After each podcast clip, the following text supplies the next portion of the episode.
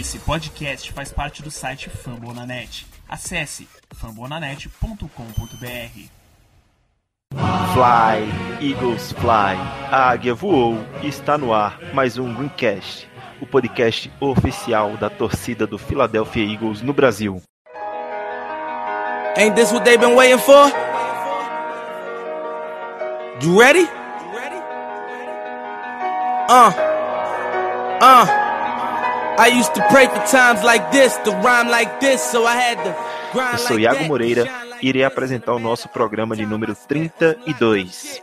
O período morto da NFL finalmente chega ao fim essa semana.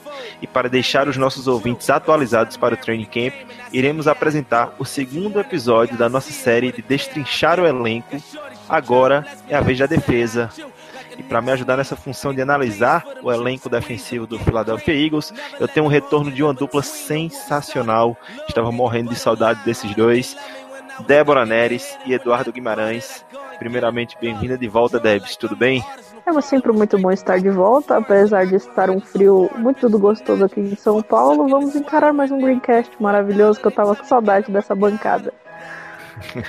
Bancada especial, realmente dois retornos. Além da Debs, tem o retorno dele, Eduardo Guimarães. E aí, Edu, tudo tranquilo? Tudo tranquilo, né? Na expectativa, eu acho que quando esse programa for pro ar, aí já vai ter tre- treinos rolando, né? Que quinta-feira o time, o time entra em campo. Tô ansioso pelas hot takes aí do, do training camp. É, como você mesmo disse, né? Só, vai, só precisa ter um recebedor qualquer fazendo recepção com a mão só para garantir a vaga no elenco do, dos 53, né? É isso aí. Essa semana começa o training camp. Como eu falei antes, acabou o período morto da NFL. Daqui pra frente é só alegria, training camp, pré-season e temporada regular. É isso aí. A mesa de hoje está devidamente apresentada. E antes de irmos para a nossa pauta do dia, escuta, escuta esse recadinho que temos especialmente para você, torcedor.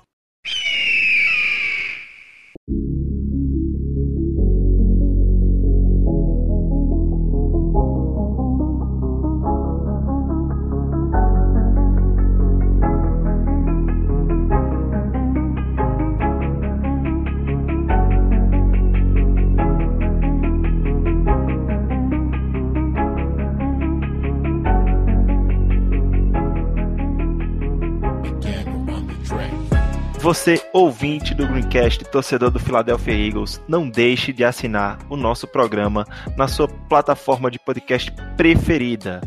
Seja ela Cashbox, iTunes, Google Podcast, Stitcher ou Spotify. Garanto a você que estamos em todas elas. E se você puder e o aplicativo permitir, deixe um review 5 estrelas. Esse review sempre ajuda a gente a manter o nosso programa entre os mais relevantes e dá muita visibilidade para a gente. Também não se esqueça de seguir a gente no Twitter e Instagram, GreencastBR. Em ambas as mídias, a gente posta notícias do Philadelphia Eagles, você pode interagir conosco, mandar perguntas e opiniões que vão ser reproduzidas aqui no nosso programa, no nosso quadro reformulado, o Strip Sack Time, que agora coloca a sua voz aqui no nosso programa. E por fim, qualquer outra dúvida, elogia, crítica ou sugestão que você tenha, escreva um e-mail para a gente. A gente sempre responde através do endereço greencastbr@gmail.com. Recados dados, é isso aí. Vamos para a nossa pauta principal.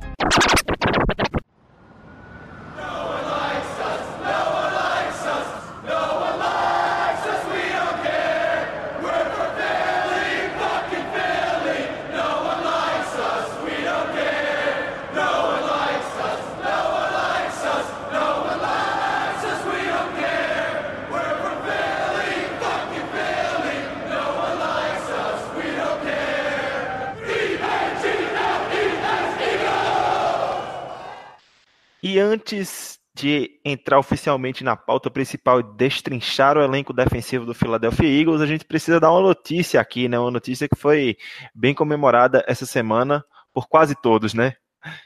O Eagles anunciou que o running back Darren Sproles está de volta em um contrato de um ano. Isso mesmo, o running back de 36 anos assinou um contrato de um ano para encerrar sua carreira na Filadélfia. E as palavras que ele teve a dizer sobre isso foi: Meu coração está em Philly.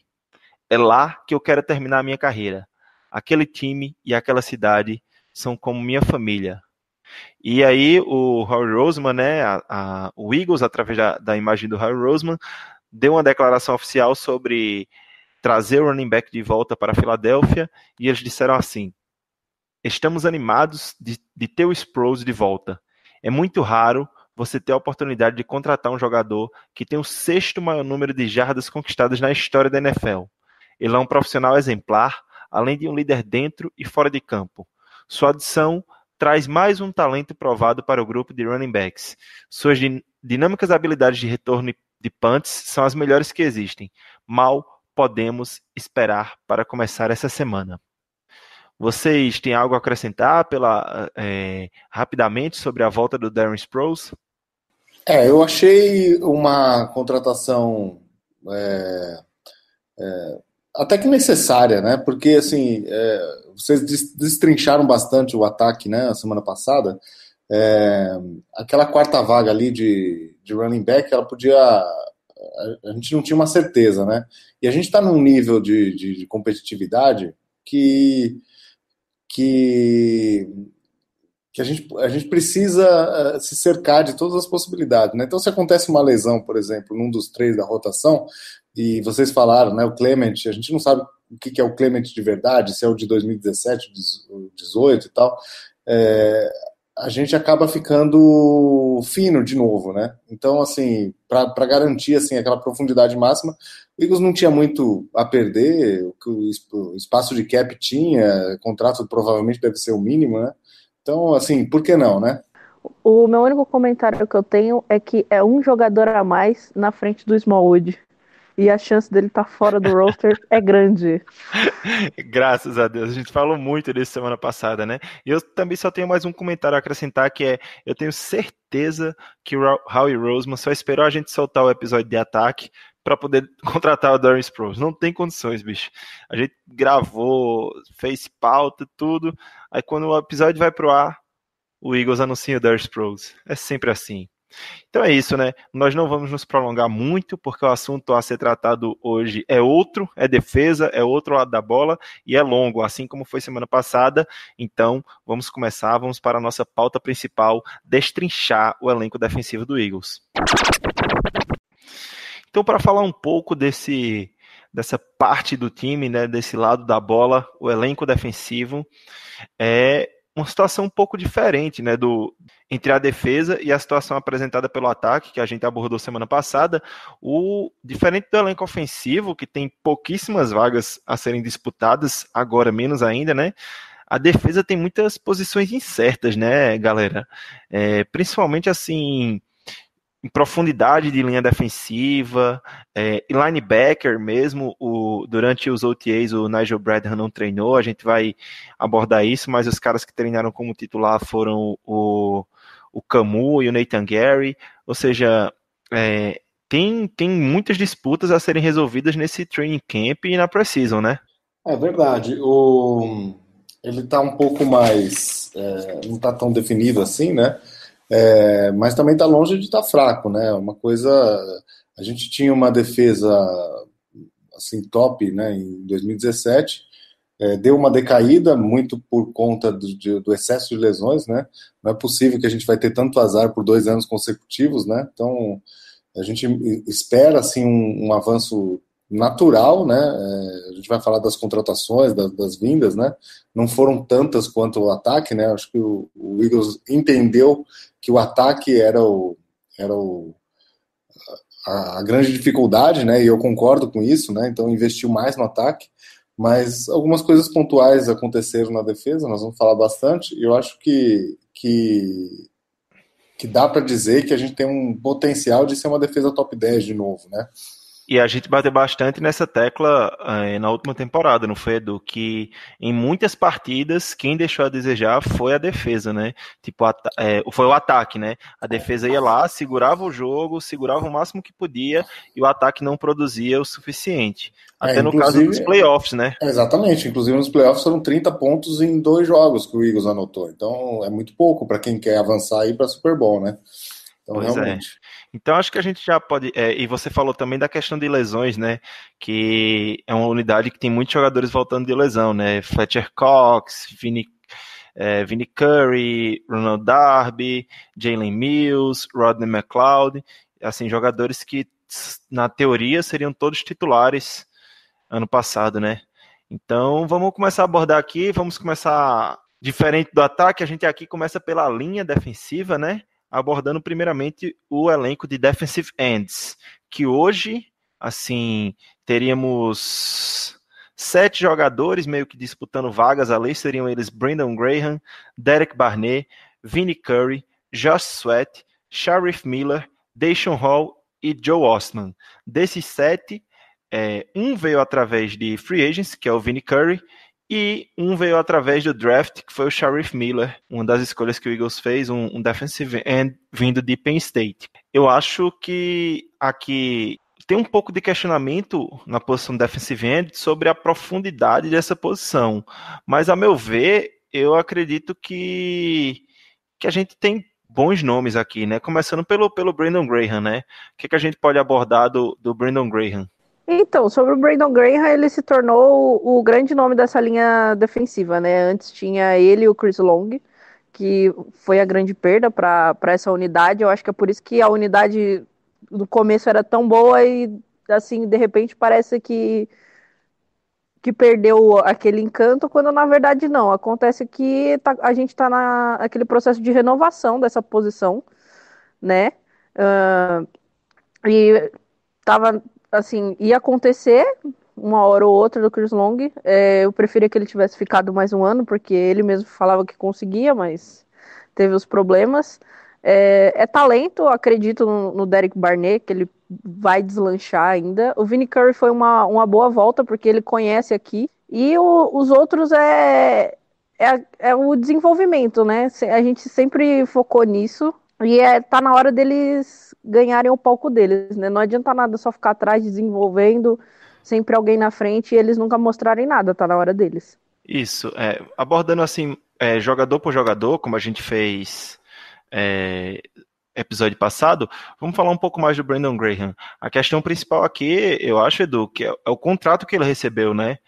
Muitos bateram é, contra essa tecla, principalmente após a saída do Michael Bennett, mas aqui ele, como a, Debs falou, ele é o principal nome dessa posição defensive end na nossa linha por conta desse contrato que ele recebeu no off-season, né? É, inclusive eu tinha muita dúvida se ele ia renovar, né? É, porque ele é um jogador acaba sendo subestimado pela quantidade de sexo, né? Ele não é um cara que tem muito sexo, mas ele é um cara que tem uma alta produtividade. E a gente sabe que para um edge rusher, né, o sexo não é, não é tudo, né? Então olhar só para a estatística de sexo é, é, um pouco míope, né? E ele tem uma importância muito grande no time, não é porque ele fez a grande jogada da nossa franquia, né? Mas, mas como um todo mesmo, assim. E a, e a franquia enxergou nele, assim, é, a gente tinha duas possibilidades, né? É, ou manter de uma certa forma, o contrato do Michael Bennett e manter ele aqui, né, manter na Filadélfia, ou fa fazer a renovação. Como o Michael Bennett já está numa idade, já está três anos mais velho que o, que o, que o Brandon Graham, é, o Eagles provavelmente entendeu que a curva de descendência do Bennett, apesar de não, ele também não dar sinais de declínio, né, ele foi muito bem ano passado, a curva de descendência do, do Bennett estava mais próxima do que a do Brandon Graham, né, apesar do Brandon Graham também já entrar nos 30 anos. É, então, assim, um jogador importante desses tinha que ficar, né, para realmente ser a, o alicerce de, dessa unidade, né. Uma vez que o, o Derek Barnett é, é jovem ainda, né, ainda tá, tem muito que se provar, então a gente precisava realmente dessa, dessa, desse pilar, né, vamos dizer assim. E o Graham vai ter essa função, né. Ele continua, ele continua bastante efetivo, né, no, no na, na, na, sua função, e eu acho que esse ano ele vai ter até um pouco mais de, de, de espaço, né? Até pela, pela falta do, do, do, próprio Bennett né? e do Chris Long. E, e, também acho que pela edição de um cara que a gente vai tratar na próxima posição, que é defensive tackle, do Malik Jackson, que é, é eu acho que o trio Cox, Malik Jackson e Timmy Jernigan solidifica bastante o miolo da linha defensiva e permite com que o, o Graham jogue exclusivamente como defensive end e não seja tão utilizado no NASCAR Package, que para quem não sabe é quando o time é, acaba movendo um defensive end para o miolo da linha, como defensive tackle, e permitindo que ele tenha mais snaps como defensive end e sendo mais efetivo, já que ele está aí é, mais velho, né? Como a gente falou. E aproveitando o gancho do Edu sobre o jovem Derek Barnett, vamos falar um pouco sobre ele, né? O Derek Barnett, eu acho que chegou o ano dele, dele se provar, né? Realmente ele, é, temporada passada, ele vinha numa produção bem interessante, mas teve uma lesão no ombro que ele ainda não se recuperou completamente, mas o que dizem é que ele vai estar é, pronto para o início do training camp agora nessa quinta-feira dessa, dessa semana. É, esse é o cara que tem que dar o passo, né? Porque, na verdade, a gente precisa muito disso. É, poucas, poucas unidades do, do, do time, a gente é, a gente está numa, no, numa estratégia de all-in, né? De vencer agora e reforçando em todas as posições, tal, e a gente acaba nem dando muita oportunidade para os meninos é, se transformarem. Então a gente tem, a gente tem é, falado que o Eagles tem feito bons drafts, e eu acho que tem sim, não drafts excepcionais, mas bons, porque a gente tem conseguido muito, muitos contribuidores, né? É, vários jogadores de ataque e defesa que, que contribuem de uma certa forma para o time, né? Mas está faltando, dos últimos drafts, está faltando aquele jogador da franquia, né? Aquele jogador que realmente veio, é, é, veio para ser um dos. Um, é, um jogador para ficar aqui por muitos anos. E o Derek Barnett tem esse potencial, né? Até agora não, não mostrou. No primeiro ano ele foi é, um jogador de rotação, basicamente ficou atrás do Vinnie Curry, né? É, mas também conseguiu lá o seu, a sua produção como calouro. É, e o ano passado ele vinha é, com essa expectativa e, e lesionou. Então, esse ano ele precisa dar esse, esse passo, né? Porque foi um investimento alto, né? Foi a 14, pique 14 de primeira rodada, né? No, no, draft de dois anos atrás. E, e a gente está dependendo muito realmente que ele que ele é, consiga pegar uma parte dessa produção que a gente perdeu aí com os dois jogadores que saíram. Pois é, é, e é muito importante lembrar que, tipo, para ele foi muito ruim essa questão da lesão do ano passado, até porque ele vinha numa produção muito boa. Se a gente pegar, como você falou, em 2017 ele foi era mais de rotação ali com o Vinnie Curry na, no lado direito, né, de linha defensiva, defensive end, mas ele terminou os anos de 2017 e 2018 com melhor aproveitamento de sexy e QB hit por, por jogada, né, de, de pass rush. Quando o time mandava o pass rush, ele teve o melhor aproveitamento não teve os melhores números, porque, como você mesmo falou, em 2017 não era titular e em 2018 teve a lesão. E aí, como é, aproveitando o gancho da sua fala, Edu, indo para o Vini Curry agora, que seria o terceiro cara ali meio que confirmado nesse grupo de defensive ends, que retornou ao Philadelphia Eagles depois de uma passagem breve pelo Tampa Bay Buccaneers retorna com 31 anos, era o defensive end é, pelo lado direito titular em 2017 e retorna agora aos 31 anos para o, o, o local que ele realmente ama, né, que é a Filadélfia.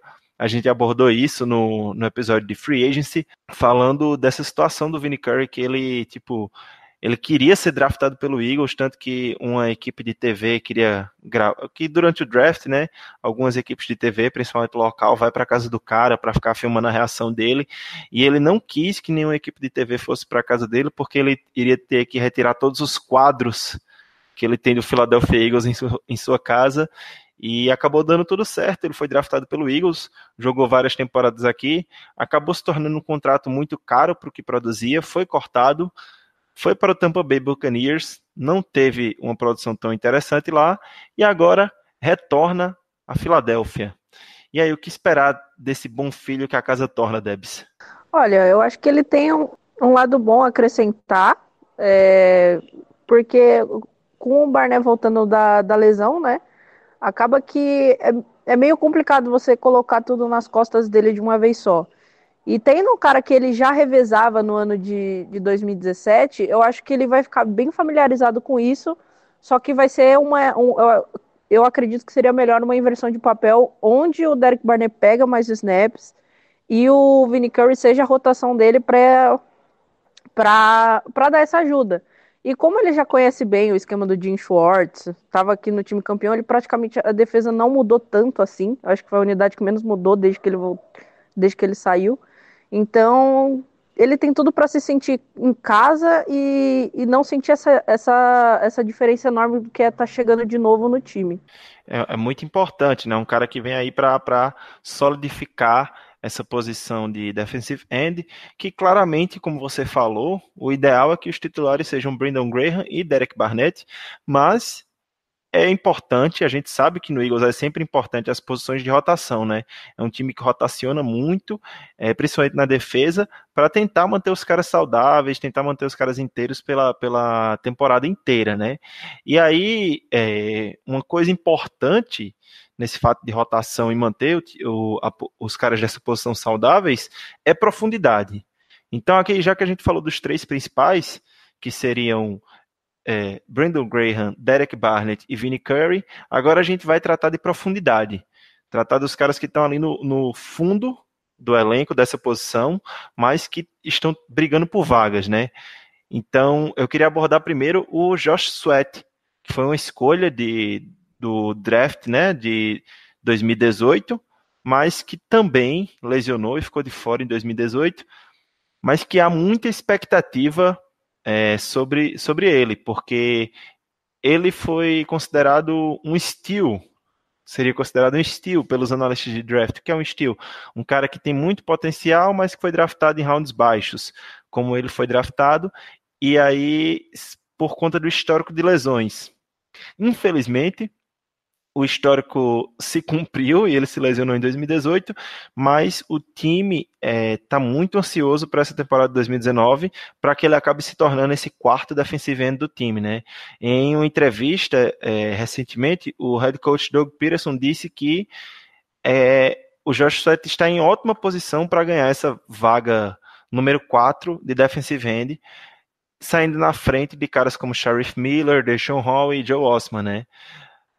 É, a gente sabe que em muitos times esses, é, o quarto defensivo end nem chega a jogar, mas no Philadelphia Eagles, por conta da, dessa rotação, é, os caras acabam jogando bastante até. Então, o que esperar do, do Josh Sweat, Edu? Olha, ele era um talento de segunda rodada que caiu para a quarta rodada por conta da, do, do histórico de lesão. É, coça um pouco a cabeça, fica um pouco aflito, na verdade, quando a gente confia que, que um jovem desse possa dar um passo adicional é, com essa história, porque recentemente a gente ficou muito traumatizado, né, da gente pegar é, barganhas, entre aspas, né, é, que com um pouco de histórico de lesão, apostando que não, que não ia ter a lesão, e no fim a lesão acabou, acabou acontecendo, que foi o caso dele também, né, e outros também, né, o, o próprio Ajay, é, o Sidney Jones, que até agora não, não, não, não voltou a ser o prospecto que ele era quando ele no, no draft dele. Enfim, é, mas a gente precisa confiar nisso aí, né? Eu vou, eu, Iago, eu vou falar um pouquinho do, vou falar um dado aqui que, que, que acaba envolvendo os dois, tá? Tanto o Josh Sweat quanto o Sheriff Miller, que foi draftado esse ano. É, os dois correram nos 40 jardas, sem 40 jardas, aquela corrida de 40 jardas, principalmente para a linha defensiva não quer dizer muita coisa, mas o curioso é que os dois correram as 40 jardas é, num tempo de 4.53 é, o Josh Sweat e 4.69 o Sheriff Miller. Isso é 80%, isso é acima de 80% dos prospectos. Então, os dois, assim, parece que o Eagles nesses defensive ends jovens, o Eagles buscou velocidade. Né? Os dois eles têm essa essa essa condição. Característica. Característica, talvez é isso que o Eagles esteja apostando, né? E, enfim, coça um pouco a cabeça, não confio totalmente, infelizmente. Na verdade, honestamente, essa é a posição que me dá um pouquinho mais de, de, de dor no, no, no coração, assim, porque eu não acho que está ruim, mas eu acho que está um pouco arriscado, né? Porque a gente está contando com produções adicionais. É, né? E tem essa questão de histórico de lesão.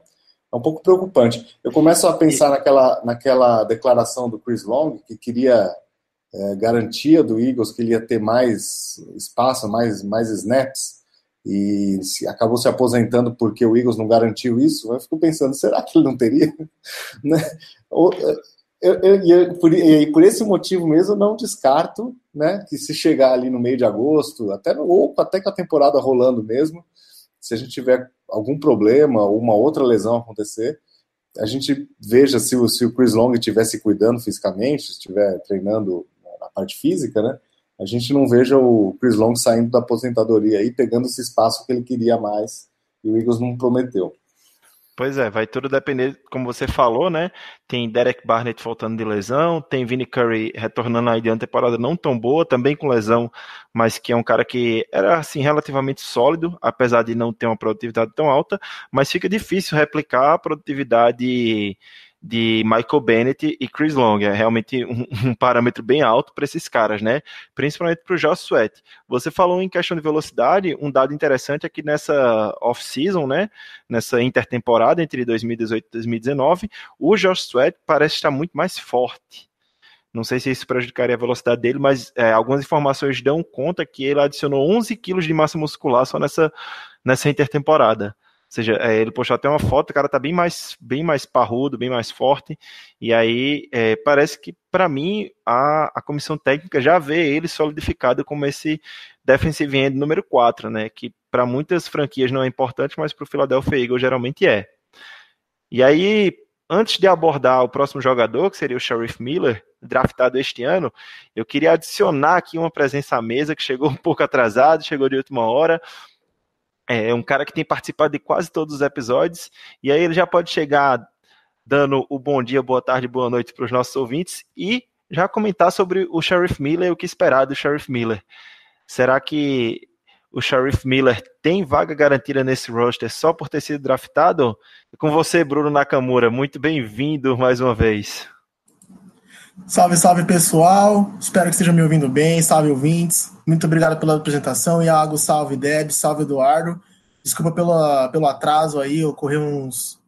É, eu tive uns problemas aí para chegar, mas cheguei, peguei o bonde andando e já sentei na janela porque vou falar, né, de um dos meus queridinhos do último draft, o Sharif Miller. Uh, o Sharif Miller, não sei se já tocaram nesse assunto, mas ele é um cara que é muito teto e até agora, tipo, é muita coisa para desenvolver. É, eu acredito sim que ele tem a vaga garantida, porque justamente pelo que vocês estavam comentando de rotação, né? O Eagles ele gosta muito de ter uma rotação profunda no, é, na sua linha defensiva, nos seus defensive ends. E é um dos caras que foi né, mais observado pelo Eagles, como a gente comentou durante o podcast sobre o draft. Um dos caras que foi mais observado, mais estudado, e era um dos queridinhos do big board do Eagles para ser escolhido. Então, eu acho meio errado usar o termo favoritismo, mas pode ser que haja um pouco de favoritismo para ele, então eu acredito que ele tenha sim uma vaga garantida. É, eu gosto muito dele, como já ficou bem claro, né? E ele, a, a produção dele vinda do college, né, em Penn State, evoluiu a cada ano. Tem o fato dele ter tido muita free lane, né? Muito, teve, ele teve muito caminho aberto para poder realizar tackles e sacks durante a temporada colegial dele mas o que ele mostrou de movimento de, de linha defensiva, né, de, de pass rusher, de apressador de passe, para mim foi um algo, é algo muito animador. Infelizmente, para a NFL ainda é pouco. Ele tem poucos movimentos que são polidos ou bastante, mas ele não tem uma variedade. Vai ser fácil para ele é, nesse primeiro ano. E tem um detalhe, né? O Eagles tem um apreço muito grande às suas escolhas de draft. Eu acho que não deixaria o cara escapar então é bem provável que a gente veja o time indo com cinco defensive ends para a temporada, né? Sendo eles Brandon Graham, Derek Barnett, Vinnie Curry, Josh Sweat e Sheriff Miller. E aí dificulta um pouco a situação de outros dois caras que estão ali. É, já é, não é mais o primeiro ano deles como atletas do Eagles, mas dificulta um pouco a entrada deles no time, justamente por esses fatores, que nós temos três caras que são praticamente titular, um e duas escolhas de, de, de, draft, né? E o Eagles tem bastante apreço por suas escolhas de draft. E aí complica um pouco a situação dos caras como Deshaun Hall e Joe Osman. É, eu, se vocês quiserem acrescentar algo depois, fiquem à vontade, mas eu queria falar um pouco do Joe Osman, né? Que é um cara que há dois anos já vem sendo aquele queridinho de training camp, vem sendo muito comentado, mas que não está tendo oportunidade. E eu acho que, infelizmente, talvez não, não vai ser esse ano que ele vai ter. E eu tenho muito medo de que ele não passe pelos waivers, porque alguns times, por exemplo, como o Jets, que tem o Joe Douglas lá agora como general manager, que era o general manager do Eagles, acho que dificilmente deixaria um cara como esse passar é, dos waivers, né? E acabaria indo para outro time. Alguém tem mais algo a acrescentar sobre esses caras como Deshaun Hall e Joe Osman? Vê algum motivo a mais para algum deles estarem no nosso elenco dos 53? É, acho que a matemática pesa contra eles. A gente já tinha falou de cinco nomes na frente deles, né?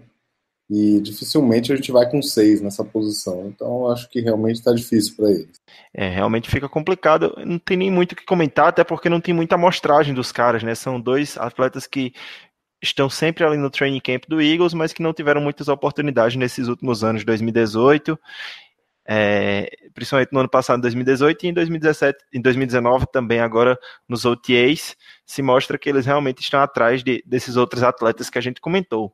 E aí eu vou passar para a próxima posição, que é a posição de defensive tackle, miolo de linha defensiva, que eu acredito que é o grupo mais talentoso, mais profundo de defensive tackle que a gente teve desde que eu comecei a acompanhar o Eagles. Acompanho o Eagles há não muito tempo, é, especificamente assim, de ver todos os jogos, desde 2014, não é tanto tempo assim, mas nesses anos que eu acompanho profundamente, é o melhor grupo de defensive tackles que eu já vi. E eu acho que por conta disso, a gente não vai ver tanto defensive end indo jogar defensive tackle, como eu falei aqui antes, que é o famoso NASCAR package, né, que a, a, é, muitos times utilizam, faz essa, esse movimento do, do defensive, do edge para jogar de tackle. É, e só passando um pouco aqui, os jogadores dessa posição que estão aí disputando vaga e com vaga garantida alguns deles são Fletcher Cox, Malik Jackson, Timmy Jernigan, Trayvon Hester, Hassan Ridgway e Bruce Hector. Eu queria que a gente começasse comentando pelo, pelo nome dessa defesa, o principal nome dessa defesa, um dos principais nomes da franquia e o principal nome dessa posição, que é o Fletcher Cox, e não poderia chamar outra pessoa para começar comentando sobre o Cox que não fosse a Deborah Neres. E aí, Debs, o que esperar de Fletcher Cox em 2019? O, ao que me parece, ao meu ver, a cada ano que passa, ele vai evoluindo e vai sendo melhor. E se não fosse o Aaron Donald, para mim ele seria o, o defensive tackle com maior destaque de toda a liga. É, o Fletcher Cox é mais conhecido como o amor da minha vida, todos sabem, principalmente do grupo que eu sou bem apaixonada por ele. Desde que eu comecei a assistir NFL é, e torcer pro Eagles, ele sempre foi um dos meus jogadores favoritos. E ele é o cara da, da defesa, né? O, assim, é sempre tem que ter dois em cima dele para o cara e às vezes não consegue e, e ainda assim dá um dá espaço para outro jogador. Como essa linha defensiva tá talentosa e a gente tem uma profundidade de defensive tackle bem interessante, eu acredito que assim, a gente evoluiu a, a, linha, a linha defensiva até em relação a 2017, que já teve o podcast comparando os, os dois times. E só que assim, quanto mais você olha no papel o nome, você, você não se cansa de, de ficar empolgado com, com esse time. Eu acho, acredito que ele vai ter uma produção bem melhor, apesar de estar voltando de lesão, que ele se machucou, acho que no jogo no jogo do, do Saints, né, que ele se machucou. E ele vai ter bastante ajuda, tipo, os caras vão ter que se preocupar mais com quem ele tá do lado. Não vai ser só o time Jernigan, né, que jogava machucado, nunca parecia que ele nunca estava 100%. Então a gente adicionou um cara bom, que é o Melik, e a gente tem uma profundidade boa, né? Tem o, o, Trayvon, o Trayvon Hester, né, que desviou aquela dedinho maravilhoso dele que desviou a bola do Cody Parker.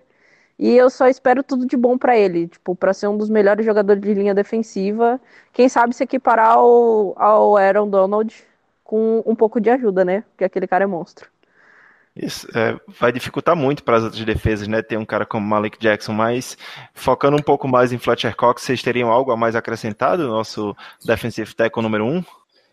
É, chovendo molhado, né? Falar dele. É, você falou realmente o melhor defensive, é o interior de linha defensiva não chamado Aaron Donald. É, o ano passado ele acabou jogando mais snaps do que 2017, proporcionalmente, porque por conta da falta de, de outras opções mesmo. Tanto que o segundo que mais teve snap nessa posição foi o Valorinata, que não fez uma boa temporada, ou seja, estava meio carregando o piano mesmo.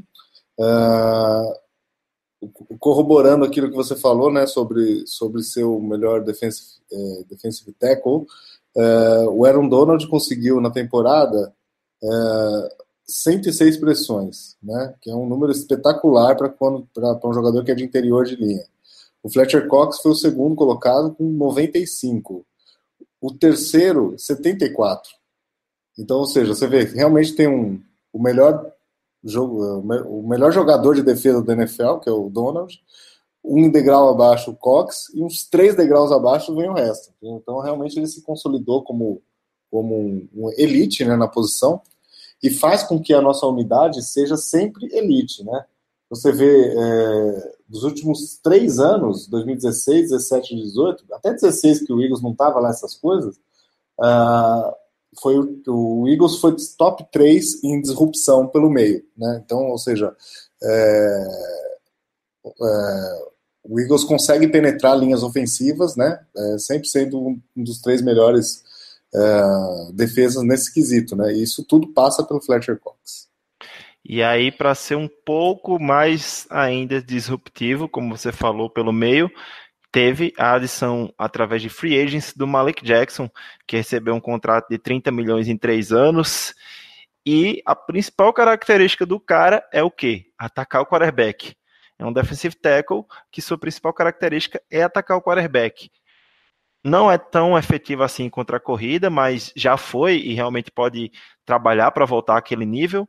Mas é, é um cara que tem essa função clara de pass rush e aí, como é que vai, como é que as linhas ofensivas vão fazer na Camura para segurar Malik Jackson e Fletcher Cox? As linhas ofensivas vão ter que escolher alguém para fazer o double team. Porque, né, para colocar dois jogadores de linha ofensiva em cima. Porque alguém questão... não vai, alguém vai ousar não colocar double team no Fletcher Cox? Já vi louco para tudo. Eu já vi louco para tudo, porque então, como, como eu falei, escolher. A escolha óbvia é o Fletcher Cox. O Malik Jackson não é um, um Zé Ninguém, um qualquerzinho. Vai ficar muito absurdo. Eu acredito que a quantidade de NASCAR Package esse ano vai diminuir bastante. Possivelmente as únicas vezes que a gente vai ver o NASCAR Package na nossa, na nossa defensiva vai ser contra quarterbacks absurdamente ágeis, que a gente vai querer abusar de velocidade mesmo.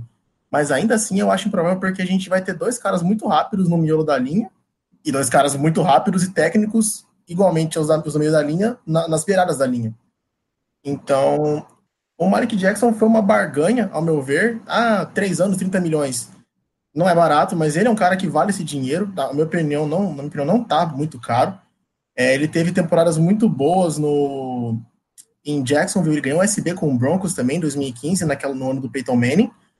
Só que aí no último ano ele teve aquela queda de desempenho, né? E foi jogado para o banco, e como ele não produziu tanto a, com números brutos, né, estatisticamente, consideraram ele dispensável. Posso só fazer um comentário? Eu não quero me estender muito, mas assim, você, Bruno, você falou, realmente foi um ano abaixo.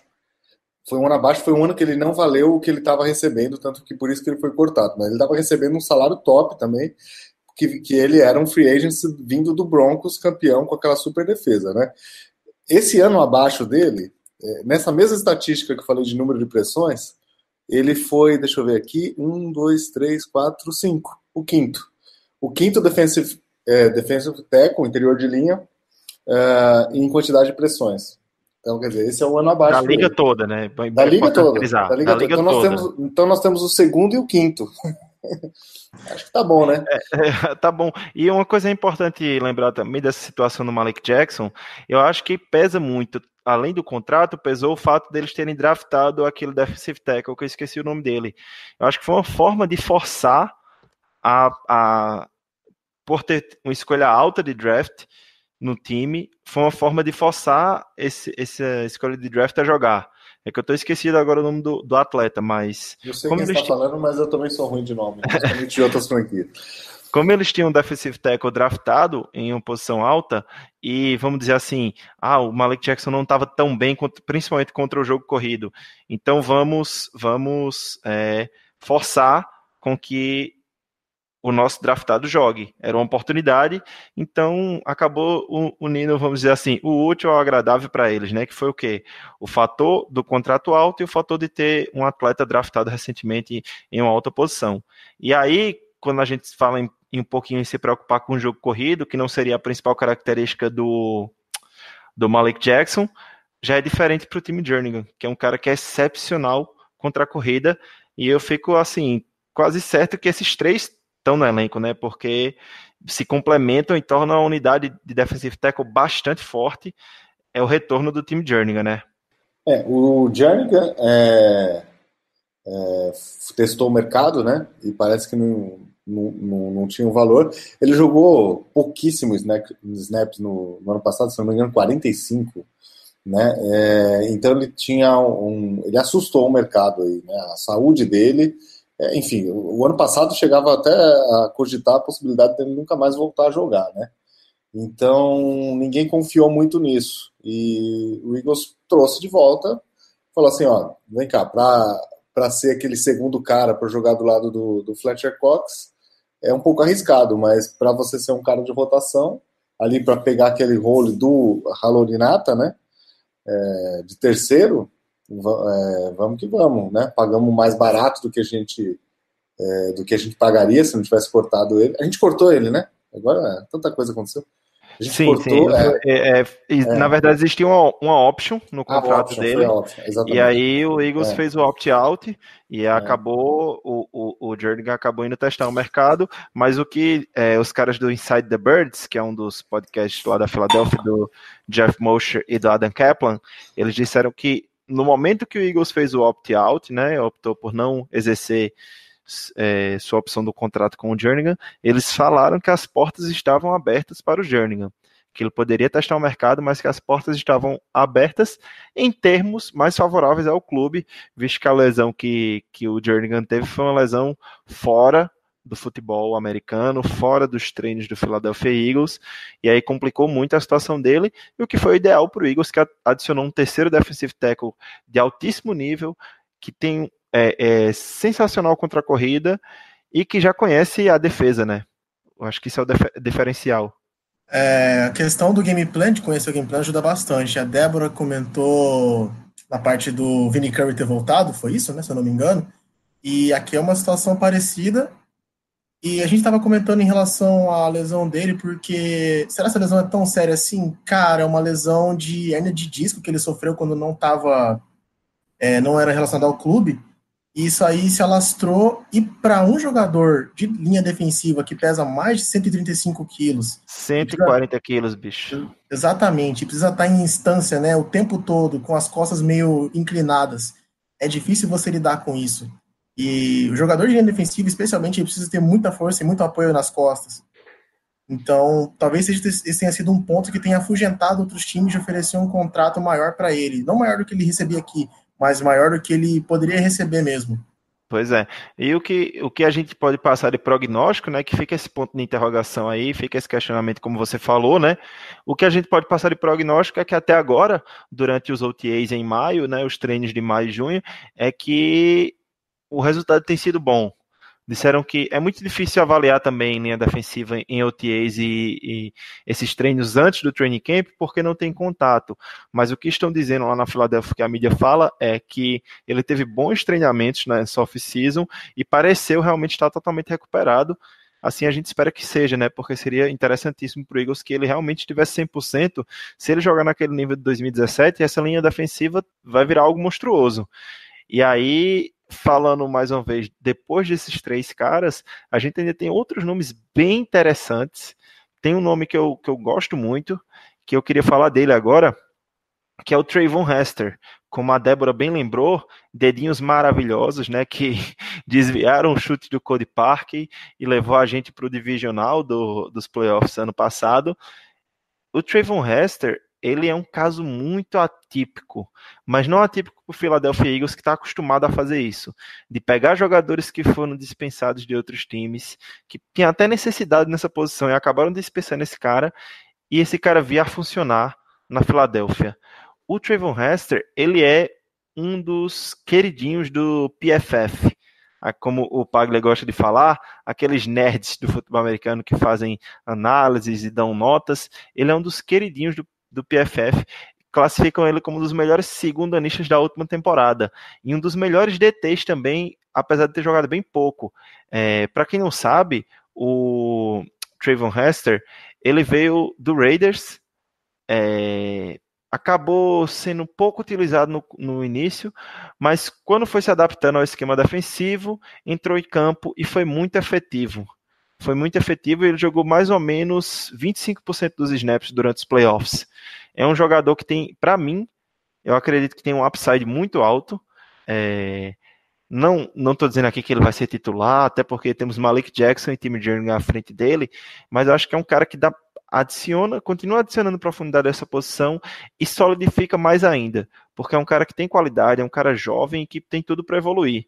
Eu não sei, né, eu não sei o que é que o, o Raiders estava pensando em deixar esse cara escapar e sobrar para a gente. Então, eu acho que o, o Trayvon Hester é aquela grata surpresa que você tem, aqueles achados assim bons, porque como a nossa defesa utiliza muito de, de rotação, os caras quando eles vão entrar para os snaps, é tipo, é, ele entrou 25% dos snaps, e esses 25% foi, ele entrou dando os 100% dele. Então, com o talento que ele já tem, tendo boas notas no PFF, e tendo um. um e, é, e, é, claro que ele tem um, talento a, a ser lapidado e zelado. É, é, tipo assim, é uma situação muito muito boa para o Eagles e acredito que ele seja um cara que possa é, tomar o, o, lugar do time de Jernigan, porque se eu não me engano, em alguns reports eu já vi falar que ele é, aquele negócio, né, não tem contato, o time de Jernigan com, com lesão e tudo mais, mas que às vezes ele demonstrou até um pouquinho mais que ele que poderia estar à frente dele. Então é uma situação que o Igor só ganha. Foi, foi um muito bom achado isso. Ele acaba se tornando a nossa versão da La Mano de Deus, né? A mãozinha de Deus. Porque, como vocês comentaram, vai entender como é que a, o tapa na bola dele aconteceu. Uma versão sem roubo, digamos assim. É, mas é, a, naquela imagem. Claro que, claro que teve roubo, a gente roubou a vaga do, do Chicago. Exatamente. E é interessante, não sei se vocês já perceberam no tape é, do, do, nesses highlights dos playoffs, dá para ver que na hora que o Cody Parker chuta, que a bola passa pela linha ofensiva, o Trevor Hester já sai correndo e batendo na ponta dos dedos, assim, tipo, como ele estivesse dizendo, tocou na minha mão, tocou na minha mão. tipo, ele, ele, ele sentiu que tocou, né? Ele mesmo falou isso em entrevista depois. É, foi capa do grupo até a mão do, do, do, do, do Hester, né, Débora? Nossa, foi o segundo dedo mais apaixonado que eu tinha. O pessoal do grupo vai entender essa piada. e olha que coincidência, o primeiro também é defensive tackle.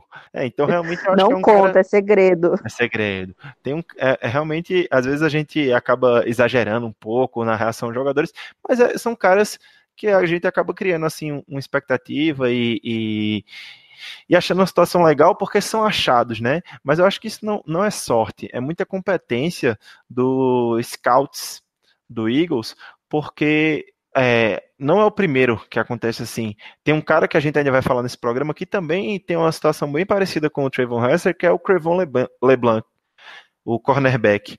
Então, eu não, não acredito que isso seja sorte, eu acredito que o nome disso é competência dos scouts de identificar esses talentos e fazer com que eles se encaixem em situações confortáveis para eles demonstrarem o que podem ser. Né? Para fechar aqui rapidinho a posição de defensive tackle, tem dois nomes que eu também acho interessantíssimos. Um jogou ano passado com o Eagles, que é o Bruce Hector, e o outro veio através de uma troca no draft desse ano 2019 com o Colts, que é o Hassan Ridgway. É, ele foi draftado é, pelo Eagles, a gente trocou uma escolha de sétimo round para adquirir o Hassan Ridgway, porém ele foi draftado no quarto round de 2016 pelo Colts. Ou seja, basicamente a gente trocou uma escolha de sétimo round por uma escolha de quarto round. mas que é, porque lá no Colts ele não estava sendo tão, tão bem encaixado no esquema, apesar de ter, ser um talento interessante, porém vem um fit perfeito para a Filadélfia, foi indicação exclusiva do, do Jim Schwartz. Alguém tem algo acrescentado, Hassan Ridgway? O Hassan Ridgway, ele jogou no esquema do Colts quando ele, o esquema do Colts é o 3-4, né? E ele jogou basicamente no tackle. O corpo do jogo dele, como já foi estado no podcast do draft, é para é feito para 4-3, para ser jogado de DT e não de nose tackle. Uh, ele ainda é um cara jovem, ele tem 24 anos, então, tipo, é como se ele tivesse acabado de sair do college, tecnicamente. Ele, aos 23 anos, geralmente, é quando os jogadores saem do college do seu último ano de elegibilidade para jogar pelo, pelo time de futebol americano de lá. E eu acredito que foi mais uma barganha, mais uma troca, porque você não sabe o que você vai tirar no, no sétimo round, muitas vezes você acaba tirando é nada. Então, um talento de quarto round, que ainda é jovem, teve problemas de fit e que aparentemente aqui pode se encaixar muito bem, a jackpot. É, o upside é muito grande, né? Mais um atleta com upside muito grande. O problema que ele enfrenta realmente é essa competição à frente dele com Fletcher Cox, Malik Jackson, Timmy Jernigan, Trayvon Hester. Acho que principalmente a competição dele é com o Hester, né? O Hester tem a, a vantagem de ter jogado ano passado. É, eu acho que o Eagles fez essa movimentação porque não tinha nada a perder, né? Assim, naquela altura do campeonato, sétima rodada, o que, que, que, que poderia vir, né? Então, assim, é, como o Bruno falou, um cara jovem, quase, quase que um, uma outra pique, né? Então, você, você, você escolhe é, draftar alguém, entre aspas, né? Que já tem experiência de NFL, né? Então, é, enfim. E basicamente não tem muito assim, é, se não acontecer nada e ele não fizer o time, também não, né, é um, não perdeu muita coisa, né? perdeu muita coisa. É importante. É, complicou mais só para o Bruce Hector, que vai enfrentar mais competição ainda, além do Trayvon Hester, que chegaram juntos ano passado, né? O Hector quase não jogou. Aí é um cara que vai ser, como a gente costuma dizer, né, Nakamura, o odd man out. É provavelmente o, o cara que está correndo totalmente por fora e dificilmente fará o time, né? Pois é, e é até difícil comentar alguma coisa do Bruce Hector, porque muito pouco foi visto dele. É mais um cara que se destaca um pouco nos treinamentos, né? Ano passado ele se destacou, mas teve pouco tempo de campo na temporada regular, até porque. Ah, até porque nada, né? A gente estava enfrentando uns problemas na, na, posição de DT na temporada regular. Tanto que a gente acabou de comentar que o Fletcher carregou o piano pesadão para a última temporada. Mas de qualquer forma, tem pouco. Ele teve pouca oportunidade e ainda agora mais com a vinda do Trayvon Hester, que quer você queira ou não, é um cara que aparentemente é mais provado, tá complicado para ele. É, complicou. E eu acho que assim a gente finaliza a posição da offensive tackle. É praticamente garantido que três vagas são de Cox, Malik Jackson e Timmy Jernigan. E aí, a ver, a ver se o time leva quatro, se o time leva cinco. E a briga fica entre Trayvon Hester, Hassan Ridgway ou os dois, né? Acho que quem, quem fica por fora e provavelmente com a vaguinha no practice squad aí é o, Bruce Hector. E aí a gente passa para o meio da nossa defesa agora, vamos tratar de linebacker, é uma posição que está cheia de jogador. Jogador tem muito, né? Mas, assim, eu acho que no mesmo proporção de jogadores que a gente tem, é a proporção de incerteza de quem vai ser o middle linebacker, quem vai ser Sam linebacker, quem vai ser o Will. A gente sabe que é uma posição que a gente usa bem pouco na Filadélfia, né? A gente não costuma utilizar quase nunca impossivelmente ver assim três linebackers em campo. A gente joga bastante em dime, é, então é, a gente vê poucos linebackers em campo, mas a gente tem agora no elenco são nove jogadores disputando vaga nesse elenco e a gente tem Nigel Bradham, Zach Brown, Camu Grugier-Hill, LJ Fort, Fortinho. Nate Gary, Nate Gary, TJ Edwards, Paul Waterlow, ou como alguns gostam de dizer, como é mesmo? Poroliro. Poroliro, é, Poroliro. Alex Singleton e Joey Alfieri. É uma posição que está bem recheada, mas não temos muitas certezas aqui, né? É, eu não tenho, assim, eu disse no, no programa lá que a gente comparou os elencos, eu não, a, a, o pessoal tá meio grilado aí sobre a qualidade dessa, dessa unidade, eu não tenho preocupação, de verdade. Eu falei atrás aí que eu me preocupo mais com defensive end, e é verdade. É, eu não tenho preocupação. Na verdade, o, o ano passado faltou um pouco de produção, né? É, foi um pouco desapontante aí comparado com, com 2017 o rendimento tanto do Nigel Graham quanto do, do próprio Hicks, né? É, assim, eles não comprometeram, foram horríveis, mas também não se destacaram, né?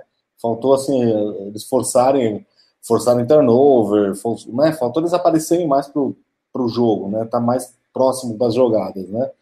Então eu, eu penso que a gente não tem uma, uma unidade de linebackers top 10 da NFL, mas a gente tem muito, muito talento e, e até profundidade, né? Porque são todos jogadores é, capazes, né? A gente tem muita gente que pode chegar e jogar. Uh, você disse uma coisa, Iago, que só para completar aqui, eu tô com o almanac do, do, do Pro Football Focus, né? Que graças a Deus esse ano eu consegui ter acesso. É, o, eu lembro que quando a gente falava de cortar o Michael Kendricks, né? A gente falava, ah, tem que cortar o Michael Kendricks porque o Eagles só joga 25% é, com três linebackers, né? Essa, isso há dois anos atrás. No ano passado a gente jogou 18%. Assim, a, a, a impressão que dá é que cada vez menos a gente joga com dois line, com três linebackers, né? Ô Edu, então... é, deixa eu pedir um favor para você, ou para você ou para o Naka, que entendem mais desse, disso do que eu, poderiam explicar melhor. Eu falei que o time joga bastante em dime. E você está falando aí, completando que a gente só jogou 18% dos snaps com três linebackers. O que seria é. essa formação dime? Poderia explicar? É... Quer você? Tá. Eu posso explicar? Pode. pode. Então, o, é conhecido no, na NFL a base, né, a formação base, quando você usa quatro jogadores de linha defensiva e três linebackers. O Eagles praticamente não usa mais esse tipo de formação. Como o Edu acabou de citar, a gente usou três linebackers em apenas 18% das jogadas defensivas. A formação níquel e dime são, são formações que utilizam um defensive back a mais do que a formação, ou dois defensive backs a mais, a formação base. Uma formação o níquel é um a mais e o dime são dois a mais. Exatamente. Então fica praticamente, se você jogar no níquel, você está usando um 4-2-5, né? 4 DL, 2 LB e 5 secundária. E se você jogar num, num Dime, você está usando 4 DL, 1 LB e 6 de secundária. Nós jogamos 19 vezes em Dime, ou seja, a gente jogou mais vezes com um linebacker do que com, dois, com três linebackers. E é, o principal é. é o níquel. Então, realmente, a gente tem um a dois titulares, tá? Então, assim, se você tem seis jogadores que, que podem contribuir numa unidade que só tem dois titulares, pô, profundidade não, não, falta, né? Pode não ser a, o forte do nosso time, né? Mas não, mas não é uma coisa que preocupa, não. Ah, mas deixou assim, de ser nossa fraqueza, né, Edu? Antes a linebacker sempre falava que era a nossa fraqueza, mas com certeza deixou de ser. É, é, interessante isso, porque a gente tem, não tem nenhuma estrela, digamos assim. Tem o maior nome, que é o Nigel Bradham, tem um nome interessante que é o Zac Brown, que eu acho que o Edu vai querer explorar depois, porque ele tem números Bom. interessantes. E tem nomes que, que tem um upside gigantesco. Camu Grugerhill é um cara que vem desenvolvendo e melhorando a cada ano. O Nate Gary foi extremamente elogiado pelo treinador linebackers, o Ken Flagioli. Ou seja, a gente tem que passar aqui jogador por jogador, porque realmente, é, de titular, a gente só tem dois linebackers, como o, o Eduardo falou mas a gente pode levar quatro, pode levar cinco, pode levar três. É, é, fica muito em aberto isso, porque a gente tem nove caras aqui que realmente têm condições de fazer o elenco. Eu acho que por isso que é, é, o Edu fala com muita certeza e muita segurança de que não se preocupa com essa posição, porque realmente é, nós temos nove atletas Claro que uns com mais qualidade e outros com menos, uns com mais experiência e outros com menos, mas nove atletas que hoje teriam condições de estar nesse elenco dos 53 e são poucas vagas porque é uma posição subutilizada por nós. Então vamos começar assim, pelos que a gente acredita ter mais chances de estar no elenco quando a temporada for começar e até o que a gente acredita ter menos chance. Então vamos começar por ele, que é o titular absoluto dessa posição, é o Nigel Bradham, que é que a gente tem que, tem que falar aqui do, do Bradham, né? Ele é o cara, é, se eu não me engano, a gente abordou isso no, no podcast do Malcolm Jenkins, não foi Nakamura. Depois do Jenkins, ele é o cara com mais snaps no Eagles, né? Na defesa do Eagles. Exatamente. O Jenkins teve 1038, foi isso, se eu não me engano? É, eu acredito que foi isso.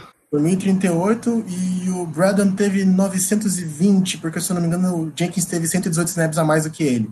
Ele é um cara que tem muito físico, mas não é tão atlético, não é um cara muito rápido. É, foi ele que, na ausência do Jordan Hicks, é, fez o papel de, abre aspas, quarterback da defesa fecha aspas, e fez as alterações defensivas no miolo da defesa, porque a gente tinha o xerife lá no fundo, que era o Malcolm Jenkins. Uh, ele jogou parte da temporada, né, o final da temporada lesionado no passado, que pode ter acabado afetando o desempenho dele. Acho que eu não, eu não tenho muito mais a comentar dele. É um cara que no, no próximo ano é para ter uma, um desempenho um pouco melhorado. É outro cara que sempre que eu, pelo menos, vejo, ele tá sempre querendo dar tudo de si nas jogadas. Então, Pode, eu, acho, eu acho que é igual que você fala muito do McLeod, eu acho que é, a gente poderia falar do Bradham também que ele é tipo o zelador, um dos zeladores dessa defesa, que tipo a gente não vê tanto assim. Ele falha em algumas jogadas, por exemplo, o, o McLeod fala, falha muito em tackle, o Bradham deixa passar bastante interceptação. Já tiveram várias interceptações na mão dele que ele deixa passar, e a gente reclama e acha ruim disso. Mas se tu tira esse cara da defesa, tu vai sentir a falta dele, porque como você falou, ele foi importante quando o Rick se contuniu, porque ele ficou chamando as formações de defesa, e ele teve uma evolução até em, em número de tackles. Em 2000, 2017 ele teve 88 tackles, sendo 5 para perdas de jardas, em 2018 ele teve 97 tackles, sendo 4 para perdas de jardas. É, eu acho que é, é, ele tem essa função de, tipo, ele é importante, ele conhece essa defesa, ele é um cara que, tipo, se ele sair, a gente vai sentir falta, apesar dele, dele não ter todo esse glamour, esse estrelismo ao redor dele, né? É, e ele, e ele fez uma temporada fantástica em 2017, né? a gente nunca pode esquecer disso. Ele foi importantíssimo é, e ele aparecia demais, tudo aquilo que a gente é, é, reclama aí de, de 2018, em 2017 ele apresentou. Eu gosto muito dele. E ele tem números decentes, né? Ele tem, ele tá ali, mas ele tá ali no, no pacote intermediário de, de, de linebackers da NFL, né? Ele não é um grande destaque, mas ele, mas não são números ruins né, mesmo essa temporada tendo sido abaixo do, do, do, ano anterior, não são números ruins, é o que eu falei, não compromete, né? Realmente. É... Mas eu gosto muito dele, eu acredito que ele pode voltar a, a jogar no nível é, do, do, ano passado e, e ele acho que ele vai ter ajuda para isso, né? Que a gente vai falar logo na sequência.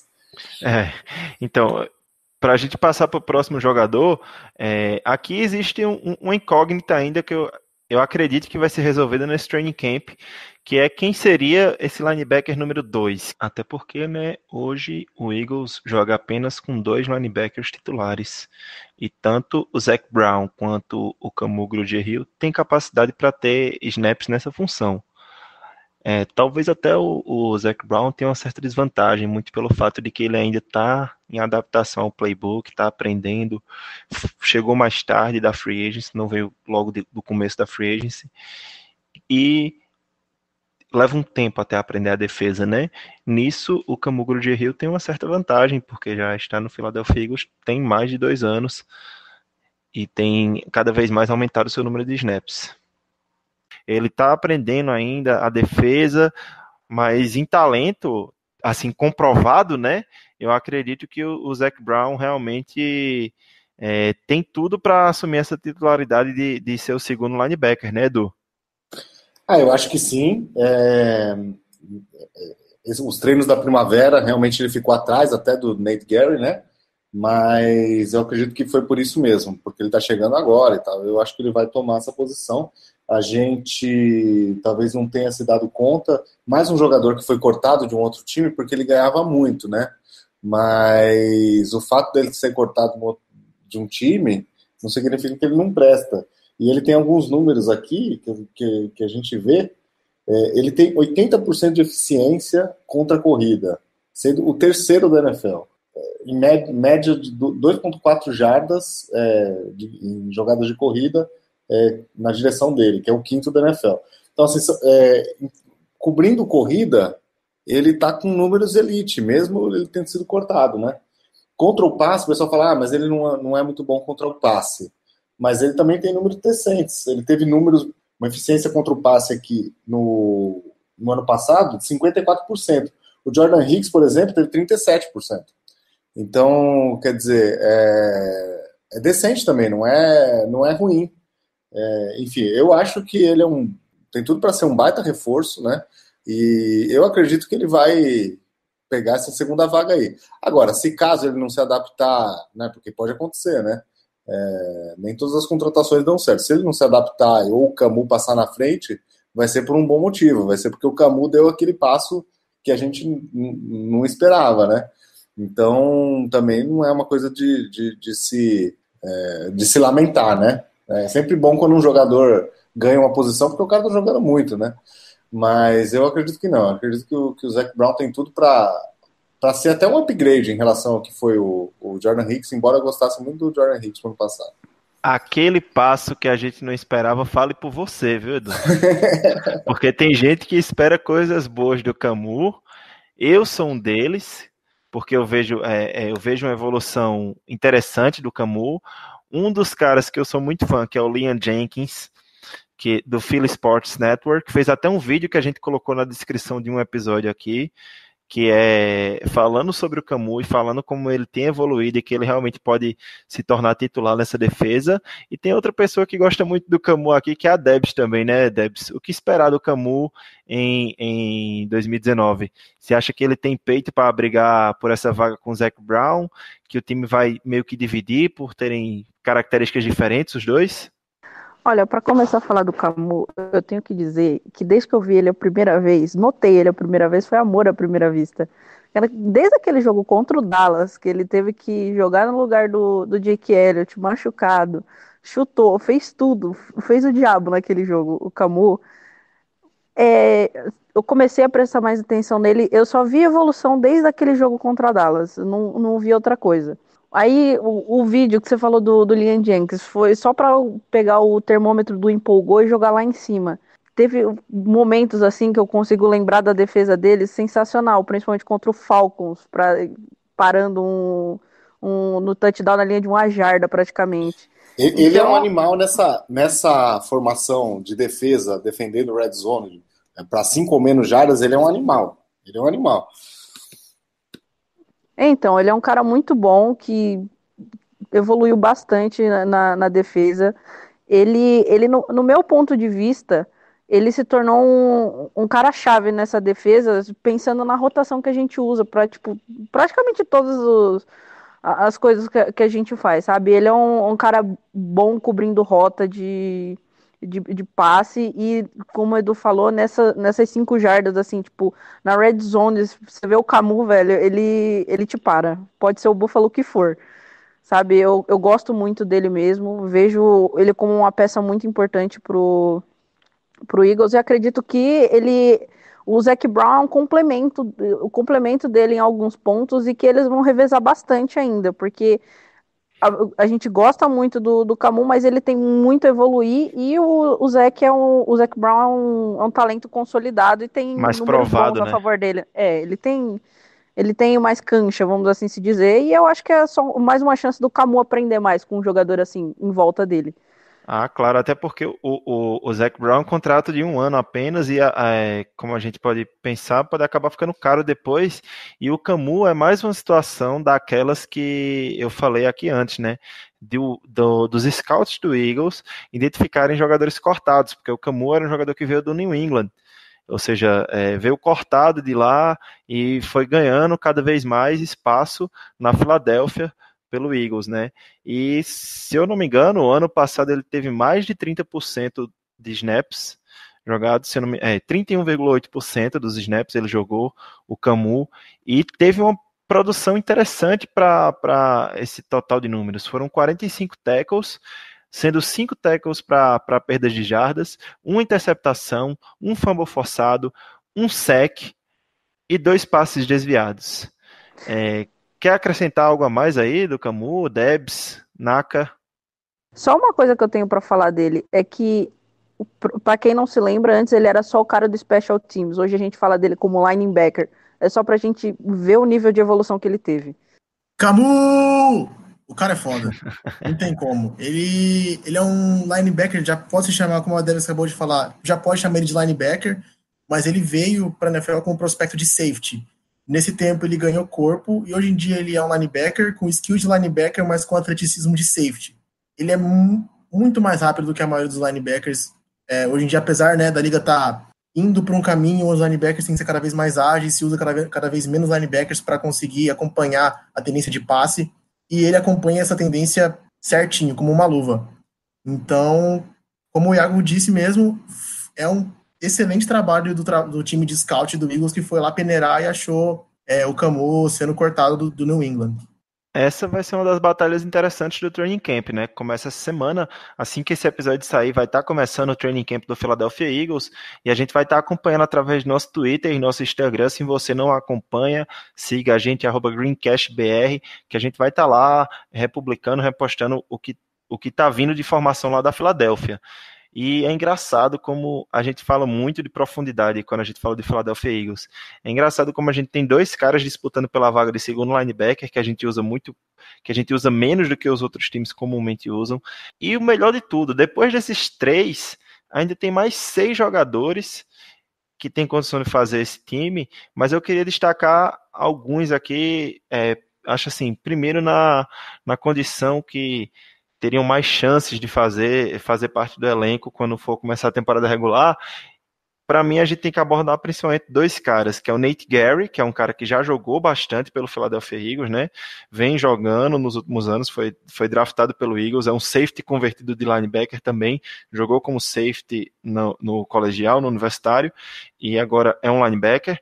E um cara que a gente trouxe na free agency, que foi, acredito ter sido uma das prioridades da, da nossa free agency, foi o LJ Forte, porque foi um dos primeiros caras que a gente trouxe assim que a, a janela da free agency abriu, e ele estava sendo, teve proposta de 10 times contando com o Philadelphia Eagles, ou seja, o Philadelphia Eagles ofereceu até um certo valor garantido para ele, é, sendo um contrato de, de 3 anos, 5,5 milhões, e para cortar o, é, o LJ Forte hoje, o time iria engolir quase 2 milhões de dead money. Então, é um cara que está trazendo mais disputa aí para essa posição no linebacker, né? É, com certeza. O que pesa contra ele é, é a fórmula da, da pique compensatória. Para quem não quem não sabe, né? É, a NFL presenteia piques de, com piques de draft times que perdem mais jogadores do que contratam na free agents até para incentivar os, os times a, a, liberar jogador, não ficar forçando a situação e tal. É, a NFL dá esse presente, né? Então, uh, o Eagles ele perdeu mais jogadores do que contratou, mas o, o LJ Forte foi uma das contratações. Então, é, se a gente por acaso, se ele por acaso não fizer o time, ele não vai contar com uma contratação e aí a gente vai conseguir recuperar uma quarta, uma quarta compensatória. Aqui nós estamos falando de um linebacker que pode ser o número 5, né? Será que é, eu sei que tem, tem a grana, o dead money que o, o Iago falou, né? Tem a questão da grana, mas acho que o Eagles no momento não está muito preocupado com a grana, né? Será que é, você, é, vale a pena é, você ter um quinto linebacker, mesmo que ele, que ele seja talentoso, que ele tenha potencial e tal, é, ou vale mais a pena uma quarta compensatória? Assim, assim, por, por, essa, por essa fórmula, pode ser que ele não faça o time, né? É, embora também eu entendo realmente o que o Iago falou, ele foi contratado logo no começo da, da off-season, que dá a entender que ele realmente era uma prioridade de contratação. É, mas enfim, talvez o Eagles naquele momento não tinha, não vislumbrava a chance de contratar o Zac Brown, por exemplo. Então, então eu, eu, eu acho até, eu ainda acho que ele vai fazer o time e tal, mas é uma coisa para se observar, né? Às vezes, se, se o cara cair para, sei lá, quinto ou sexto linebackers dentro do depth chart, é, assim, é razoável que o Eagles pense em, em cortá-lo, né? É, na mesma situação dele está o Andrew Senderro, que a gente vai falar mais para frente, mas eu imagino que o Andrew Senderro, por ser o terceiro safety, lá a gente vai explicar um pouquinho melhor, ele tá, no momento, ele está um passo à frente a fazer o roster, né? É porque são inúmeras variáveis, né, Edu? Fica difícil uhum. até antes do training camp a gente avaliar essa situação sim, do linebacker. Porque, assim, a gente fala, ah, o LJ Forte tem contrato de três anos, o Zac Brown só tem de um, mas o Zac Brown é melhor. Ao mesmo tempo que quem é, tem uma entrevista muito interessante do Doug Peterson que saiu essa semana, que a gente transcreveu ela no nosso Twitter, que ele diz: minha função não é dar pitaco no elenco. O Harry Roseman escolhe 53 e eu boto os 53 para jogar. Então, é, é, interessante isso. Será que, por ele ter sido uma prioridade do Harry Roseman, o Harry Roseman vai acabar mantendo ele no elenco? Mas aí também, ao mesmo tempo, a gente pode é, retroceder a uma fala que eu tive aqui, que o Eagles tem um, um, um apreço imenso às suas escolhas de draft, que seria o Nate Gary, que é uma escolha de draft, e que o o coach de linebackers adora. O Ken Flagioli já falou muito bem dele. Então, realmente, eu acho que essa disputa de linebackers vai ser uma das mais interessantes desse training camp. Porque só até, até agora a gente já falou de cinco caras. É. A gente nem imagina se o Eagles vai levar cinco, cinco jogadores não ou não de linebacker. É, então eu vou, eu vou te fazer uma pergunta que eu fiz para o Guilherme no grupo do Greencast. É, me responda com sinceridade. Supondo que o Eagles não tivesse contratado o LJ Ford, tá? Não contratou. Aí existe, uh, ele tá lá no Pittsburgh ainda. Existe a possibilidade do Eagles contratar o cara. Só que o Pittsburgh pega, pede uma quarta rodada de draft. E aí, para você pegar um jogador de profundidade, o special teamer, que vai ser o, o, provavelmente o quarto ou quinto, talvez até o sexto linebacker. Você daria uma escolha de quarta rodada? principalmente sabendo o que a gente tem em mãos hoje, não. Porque além de Nate Gary, a, é, a gente já falou bastante do LJ Fort, né? Mas para responder sua pergunta, eu vou utilizar aqui também um próximo jogador que a gente ia falar, que é o TJ Edwards. A gente conseguiu achar como undrafted free agent, para mim, um dos meus linebackers favoritos do draft de 2019. Ou seja, além de ter Nigel Bradham, Zach Brown, Camu Grugier-Hill e Nate Gary, que é um cara que já conhece a defesa, que é muito elogiado pelo time, a gente tem um, um cara jovem no TJ Edwards, um cara jovem e que tem um upside gigantesco, porque para mim era um dos melhores linebackers desse draft. E eu acho que quem concorda muito comigo é o Nakamura, que também analisou bastante o TJ Edwards, não foi, Naka? Analisei consideravelmente o TJ Edwards e eu concordo. Ele é um cara inteligentíssimo, apesar de ele não ser tão atlético, ele não se encaixar muito bem na, no que a Liga está se dirigindo. Ele é um cara que sabe das suas, das, de suas deficiências e sabe é, como se adaptar ao jogo. Não é um cara que você vai gostar de ver marcando um Alvin Kamara ou um Socon Barkley da vida. Mas, por exemplo, no college, jogando numa, numa Power 5 Conference, né? Ele conseguiu 10 interceptações ao longo dos últimos três anos dele. Se isso não é prova da habilidade atlética, é prova da habilidade mental. O cara sabe cortar passes, ou pelo menos, no mínimo, sabe estar atento ao que está acontecendo ao redor dele. Eu concordo com o Iago no quesito que era um dos melhores caras para se draftar na posição de linebacker no draft. Inclusive, enquanto estava rolando o draft, ele não saía, né? Ele não era escolhido e a gente escolhia a gente como Clayton Thorson. Eu ficava meio, ah, o que a gente está fazendo? Mas é outro cara que está no fundo do depth atualmente, porque a gente não usa muito linebacker e, e tem muita gente que já está um tempo lá no roster. Então, é um cara que eu gostaria de ver, mas eu entenderia, entenderia completamente se caso ele não fizesse o 53. Realmente, é. E aí tem alguns outros caras, alguns outros nomes interessantes também nessa posição de linebacker, mas que eu vou passar um pouco rapidinho. Se vocês quiserem comentar alguma situação específica depois, fiquem à vontade, tá? Que eles estão nessa mesma situação de por ter muito talento, por ter muitos nomes nessa posição, fica complicado para caras como Paul Orlow, Alex Singleton e Joey Alfieri. Paul Orlow foi um cara que chegou aqui é, em 2018 que tinha até certas chances, mais chances do que hoje, eu acredito, de fazer o elenco, porque tínhamos menos jogadores na posição, tinha uma competição menor, mas que teve um azar imenso. No primeiro treino do training camp do ano passado, rompeu o ligamento do joelho e aí é, ficou complicado para ele, né? O Eagles acabou resolvendo é, trazê-lo para mais um ano de contrato para 2019, mas eu acho que dificilmente ele vai ter chance. Também é um dos queridos do Ken Flagioli, Ken Flagioli falou muito dele. E os outros dois caras são o Joey Alfieri e o Alex Singleton. O Joey Alfieri também foi um undrafted free agent, assim como o TJ Edwards. Jogava de outside linebacker, então tem uma característica um pouquinho diferente, né? Aquele cara que ataca mais o quarterback. E o Alex Singleton era uma das estrelas da CFL, a Liga Canadense de Futebol Americano. E o Eagles gosta bastante de trazer esses jogadores para competir, né? Eu não, eu, se eu não me engano, foi no podcast do Ruben Frank, o Eagle Eye, se eu não me engano, ele estava comentando sobre isso, como o Eagles gosta de trazer essa competição, trazer jogadores de, de CFL, de outras ligas, para competir, porque isso mostra um senso de urgência para os caras que estão ali na frente da posição, entendeu? Então chega um cara que tem, que foi um superstar na CFL, que tem uma certa qualidade, então ele bota os outros caras para competir, para pensar assim, porra, se os caras estão trazendo mais jogador para essa posição, é porque meu trabalho não está garantido. Vocês têm algo a comentar sobre Alex Singleton, Joey Alfieri, Paul Orlow? Eu só tenho uma pergunta para lançar para a bancada. Vocês não acham que com tanta adição de talento pode obrigar o time a, às vezes usar mais três linebackers? Eu acho que não, porque a gente vai falar mais para frente dos, do, do que a gente tem na secundária, né?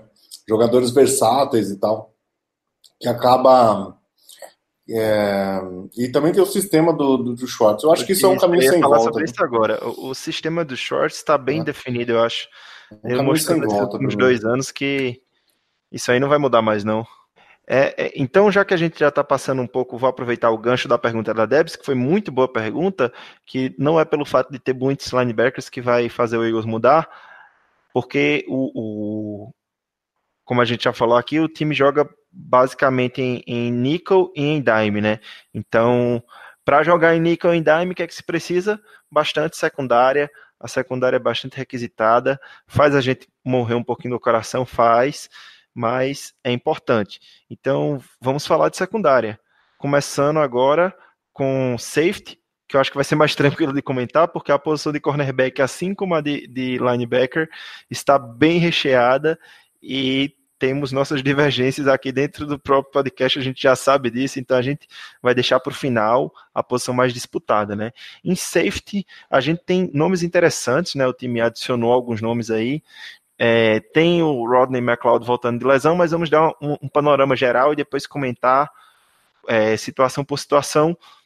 Temos Malcolm Jenkins, Rodney McLeod, Andrew Senderro e Blake Countess, ambos vindo através de, de contratações. Trey Sullivan, DeAndre Hall e Trey Elston. Vamos começar aqui comentando um cara que a gente fez um podcast exclusivo sobre a situação dele, que é o Malcolm Jenkins. Então acho que a gente não precisa se aprofundar tanto sobre ele, porque a gente já falou bastante dele naquele podcast, não foi, Naka?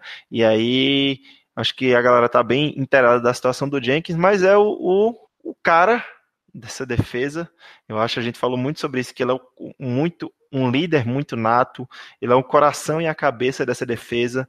Eu acho que o motor seria o Fletcher Cox e ele seria o coração e a cabeça dessa defesa seria o Malcolm Jenkins. A única situação aqui é que ele quer um novo contrato e sobre essa situação a gente vai estar deixando no, na descrição desse episódio o link para o episódio do, do Malcolm Jenkins. É, mas vocês que, é que vocês têm a acrescentar sobre essa situação do, do Jenkins, sobre o atleta em si? Será que, mesmo com 30, 32 anos, ele vai continuar sendo esse homem de ferro que joga todos os snaps defensivos que a gente comentou no, lá no programa 30? É, eu acho que, que sim, né? É, se não jogar todos os snaps, talvez é porque o Eagles nem precise. É, isso é bom até, na verdade. É, que o ano passado realmente a gente precisou dele pra caramba, né? É, a versatilidade que vocês comentaram no episódio é sensacional.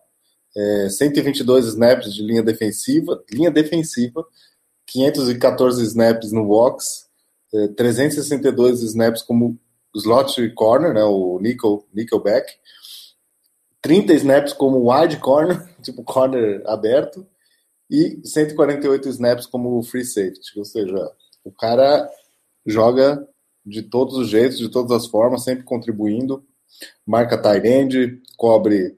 É, enfim, é um, é um grande atleta, uma grande pessoa, um grande líder no vestiário. Vocês já falaram tudo no episódio, então, para mim, fechou. Fechou a ponta. Eu tenho cinco sílabas que todo mundo já cansou de ouvir em relação ao Malcolm Jenkins. Paguem o homem. Eu acho que a bancada toda concorda, né? Paguem o homem, né, Debs? Exatamente. Eu acho que a idade, se você pensar no pacote inteiro do Jenks, tudo que ele tem a oferecer, a idade é um contra quase irrisório. Sabe? Você dá risada, fala, ah, ele tem 32 anos, mas o que tu oferece, você fala, foda-se. Não só na defesa como special teams. Enfim, se você quer saber mais sobre o Jenkins, quer saber sobre a história dele no Eagles, quer saber sobre o quanto ele é importante para essa defesa, eu recomendo você escutar o podcast número 30 do Greencast, a gente vai deixar na descrição desse podcast. É só você procurar no seu feed. É realmente falando sobre essa situação contratual, mas também falando sobre o atleta em si. Eu queria focar agora um pouco no Rodney McLeod, que está voltando de lesão, perdeu o, o a temporada de 2018, grande parte dela por conta dessa lesão, mas eu gosto muito de frisar o que o Nakamura sempre fala, que o Rodney McLeod é o zelador dessa defesa, né, Naka? Exatamente. Como a gente citou no podcast do Jenkins mesmo, se eu não me engano, você não nota o McLeod fazendo estrago, é, sendo ponto focal da defesa, você não nota ele tendo muito glamour. Mas você nota quando ele não tá lá, que é quando as coisas desmontam, quando começa a desandar. É, na minha opinião, ele é meio que o combo perfeito pro Jenkins. Ele é o cara que segura as pontas no fundo da secundária quando o Jenkins precisa ficar fazendo essa rotação ao longo do campo. O Jenkins precisa descer pro box, e quando ele precisa ir para nickelback, quando ele precisa ir para corner, quando ele precisa ir pro lado da linha defensiva, atuar praticamente como um DE extra, o, o McLeod faz o trabalho de segurar as pontas no fundo e não é como se ele fizesse um trabalho tipo paliativo, ele é um cara que sabe fazer isso. E a gente sente mais ainda a falta dele quando o substituto é Corey Graham, né, Debs? Oh, meu filho, não fala isso não. Você fala Corey Graham, você sabe que jogo que vem na mente. Do Titans. A única coisa que eu tenho pra falar pra você, tá? Ai, o meu coração, ele não, dói, cara. Nossa senhora. Eu acho que eu nunca passei tanta raiva. Eu já passei muita raiva com Eagles, mano. Cara, o Corey, o Corey Graham foi o segundo jogador da secundária com mais snaps no ano passado, cara. Pra você ver como a gente teve problema. E como a gente sentiu falta do McLeod, né? Essa lesão. E, e, eu acho que um fator importante também, assim, para a gente fechar a situação do McLeod, é que é, é ano de contrato para ele, né? É o último ano de contrato, então eu acho que ele não vai querer tirar o pé em nenhuma jogada, ele vai dar o máximo de si, e quem tem a ganhar com isso é o Philadelphia Eagles. E aí a gente entra agora numa situação que o Edu antecipou, eu queria pedir que ele comentasse, que é a situação do Andrew Senderro, né? Que foi uma contratação, a adição dessa free agency, que uh, tem sido o safety número 3 do time durante os treinos da primavera, como o Edu falou, mas, mas pode acabar se tornando dispensável justamente por conta das picks compensatórias, né? Então, ele tá na, na mesma conta do LJ Forte. Então, no começo eu só falava do corte do Sanderro, porque, diferente do LJ Forte, ele não tem dead money. Então, o Eagles não perderia nada, né? É, mas os treinos da primavera confirmaram aquilo que eu já suspeitava, né? Quando o, eu estou num outro grupo de WhatsApp tá o Rafão do, do Zona FA e torcedor do, do Minnesota Vikings, e quando o Sanderro foi para o Eagles, ele até lamentou de ter ido para o Eagles porque porque estaria indo para um rival de NFC, né? Que ele imagina que o Eagles é o nosso rival. Não sei, não sei de onde ele tirou isso, mas enfim. É, mas eu... Tirou daquela surra de 38 a 7 que tomaram, entendeu? Ah, Edu, eu fiz é. essa piada no outro podcast, eu, eu não é. vou nem me usar repetindo. ah, a gente falou no podcast. Tirou, de onde ele tirou que a gente é rival deles? Eles é. podem até ser rival, mas, é. meu Deus. Mas, mas, enfim, é um cara, é um contribuidor, cara, é um cara que para ser o ele é um tremendo upgrade em relação ao Corey Graham. Eu sei que não precisa de muita coisa, mas assim, como a gente usa muito mais o terceiro safety do que o terceiro linebacker, é... e ele, para mim, é claro o terceiro safety desse time no momento. É claro aqui, a gente precisa, a gente vai falar né, de outras de outras possibilidades, nem de outros nomes, mas de outras possibilidades, mas é... para mim ele desponta aqui como um terceiro safety, claro, ele tem hoje um papel mais útil. Se, se, a gente fosse, se a gente for se apegar realmente à pique compensatória, né? Se, se o Rowe fizer questão é, mesmo dessa quarta compensatória, tiver que cortar um dos dois, eu, eu acredito que hoje o Senderro é favorito para ficar e o AJ Forte é favorito para ir, né? Por conta disso, né? E é... até porque do, o, a posição de terceiro sexto no Eagles é muito mais importante do que quarto, quinto linebacker. Né? Quinto linebacker, exatamente. É, é isso que eu tô, que, é isso que eu, que eu que eu concordo. E eu acredito que ele pode ser útil para o time, sim. A gente tem a imagem dele, aquele teco perdido contra o, o Blount em 2017. Né? Enterrado né? na, terceira, na, na é. linha de três jardas lá do campo, viu? Tá enterrado lá. Não ficou perdido, não. Não tinha como ele perder aquele teco. Aquele teco foi inexistente. O ele achou, é, né? Ele achou o Blount na frente dele. Cara, mas para começar que é um erro ele tá cobrindo o Blount, porque é um mismatch né? Completamente. Porque, assim, enfim, aquele jogo o Minnesota estava completamente perdido, eles não sabiam o que fazer com o Harrison Smith. O Harrison Smith ia para o box, o, o Eagles castigava no fundo. O Harrison Smith ia para o fundo, o Eagles castigava pelo meio. Então, quer dizer, uma, é, aquele jogo ali, os caras se perderam completamente, eles não sabiam o que eles estavam fazendo. E foi só uma jogada, né? Que nos marcou muito, mas foi só uma jogada em um jogo. Mas ele é um cara que pode ser, ele é um, ele é um bom contribuidor. Eu acho que foi uma boa contratação. Ô Edu, eu vou aproveitar o seu gancho do Harrison Smith para desmistificar um, um, fato também. É, foi bem lembrado pelo Guilherme Paglia aqui na nossa pauta, que existe uma noção muito errada de que o, o, o Senderro é um safety que joga mais no box. Mas na verdade ele é um free safety. Ele alinhou 66% dos snaps dele como free safety. Ou seja, fa faria muito bem a função do que o, do que o Corey Graham fez, e eu acho que faria bem melhor também. Porque no, no Vikings, quem jogava mais de free safety era, era sim o Harrison Smith, não o Senderro. De, de, de, de, strong, né? De strong é, safety. De, é, de box é. safety, isso.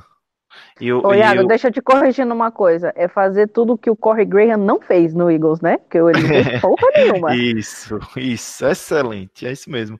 E aí, como é, é, aproveitando outro gancho que o Edu deu na fala dele, seria essas outras opções que o Eagles teria para essa posição de terceiro safety que são Blake Countess, Trey Sullivan, DeAndre Hall e Trey Elston. Eu acho que aqui a gente tem que focar primeiramente em dois. Blake Countess e Trey Sullivan. Trey Sullivan já é um cara que está aqui há é, dois anos no Philadelphia Eagles, é vai para o seu terceiro ano. É, começou a jogar na segunda metade da temporada passada, foi um pouco desastroso, não foi tão bem, mas foi melhorando com o tempo. Mas eu não, não acredito que.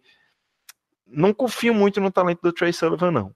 E o Blake Countess foi uma escolha nossa de draft, que a gente acabou deixando ir e foi para o Rams e agora voltou para a gente.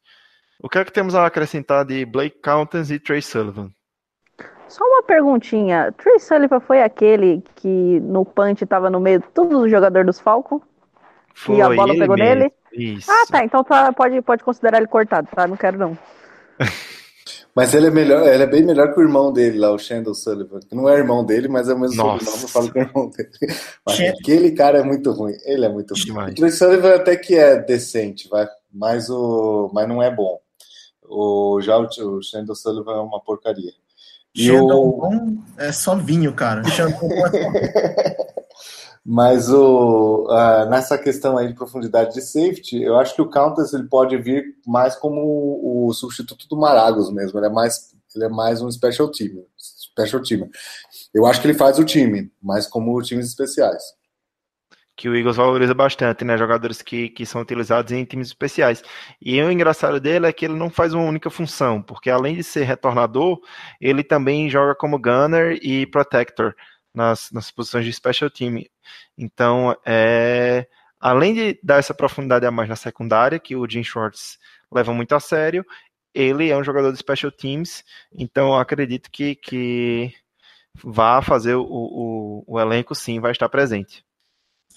O Iago comentou que o Blake Altes faz função de, além de retornador de gunner e protector, ele basicamente, em, em retornos, ele ataca o, time, o retornador, né? E ele protege o retornador quando ele tá na defesa, quando ele tá recebendo o punch. Então, ele é, um, ele é o coringa dos special teams, ele é um é cara isso. que faz tudo. Ele é o nosso Swiss Army Knife, é o nosso, nosso canivete suíço da, do ST. É, então provavelmente vai ter vaga garantida, até porque o Eagles dá muita voz a, ao Dave Fipp, que é o nosso coordenador de, de times especiais. Então, se o cara agradar o Dave Fipp, com certeza vai ficar no time. E aí a gente tem dois caras que eu, eu não tenho muito a acrescentar, até porque eu não, não não conheço, não vi jogar muito, que são DeAndre Hall e Trey Elston. Se alguém tiver algo a acrescentar sobre esses caras, mas eu acredito que provavelmente são caras que não estarão presentes no elenco, a não ser que façam uma precisa em um training camp excepcional, né? Cara, quando o Eagles trocou o ano passado pelo DeAndre Hall, o Kuhn lá do, do, do No Flags falou que era um bom jogador para compor elenco. Realmente não vi nada, ele não fez o time. Né? Eu acho que ele chegou a entrar e sair algumas vezes por conta de lesões, né? Mas, enfim, não, também não tenho. Só o que me conta, não tenho nada. Só, só teve snap de special teams, Edu. Ele não teve snap de defesa, se eu não me engano. É, é, mas assim, ele não fez o time inicialmente. Não, ele fez o time porque ele tinha sido trocado, depois ele saiu, foi cortado e ficou naquele entra e sai, né? Do, isso, isso. Do, do time. Que o Howie é, tem costume de fazer às vezes. É, sempre tem aqueles dois ou três jogadores que sempre são cortados e contratados, cortados e contratados. Depende se, se alguém lesiona, ele, ele volta. Se, se alguém volta de lesão, ele sai. Né? Ele tá, tá nesse. Isso mesmo. É, são caras que correm por fora e que precisam fazer um training camp muito forte ou algo muito diferenciado na Precision para poder conseguir uma vaga no elenco. Realmente ah, não nós não vamos levar, nós não vamos levar mais que quatro safeties, então esquece. É, até porque um dos motivos que não vai fazer a gente levar quatro safeties é a posição de cornerback recheadíssima. Que nós vamos falar agora, vamos pular para a última posição desse, desse, desse podcast de hoje, até porque a nossa sessão do Strip Sec Time está recheadíssima também de perguntas dos ouvintes. Então, Vamos dar uma acelerada aqui, mas falar do que é importante. Na posição de, de cornerback, nós temos sete nomes, mas eu acredito que seis que merecem realmente fazer o elenco e que está fazendo a galera coçar a cabeça lá na Filadélfia, que são Ronald Darby, voltando através de contrato de um ano, valendo alguns milhõeszinhos aí. É o cara mais caro de, desse, desse grupo de cornerbacks. E aí depois se a gente juntar Avonte Maddox, Razul Douglas, Sidney Jones, Crevon LeBlanc e Jalen Mills, não dá nem 3 milhões de dólares. Ou seja, a gente tem cinco caras de cornerback que juntando não dá o valor de um. Então, basicamente, aqui eu acho que a gente tem que começar comentando pelo, pelo cara que, como é que a gente diz, o mais caro, né? O que tá, e o que tem mais a provar também, que é o Ronald Darby, que está voltando nesse contrato de um ano aí, é, pra, é, depois de ter sofrido uma lesão ano passado, né? O que esperar desse Darby 2019? Vem para ser titular dessa, dessa secundária?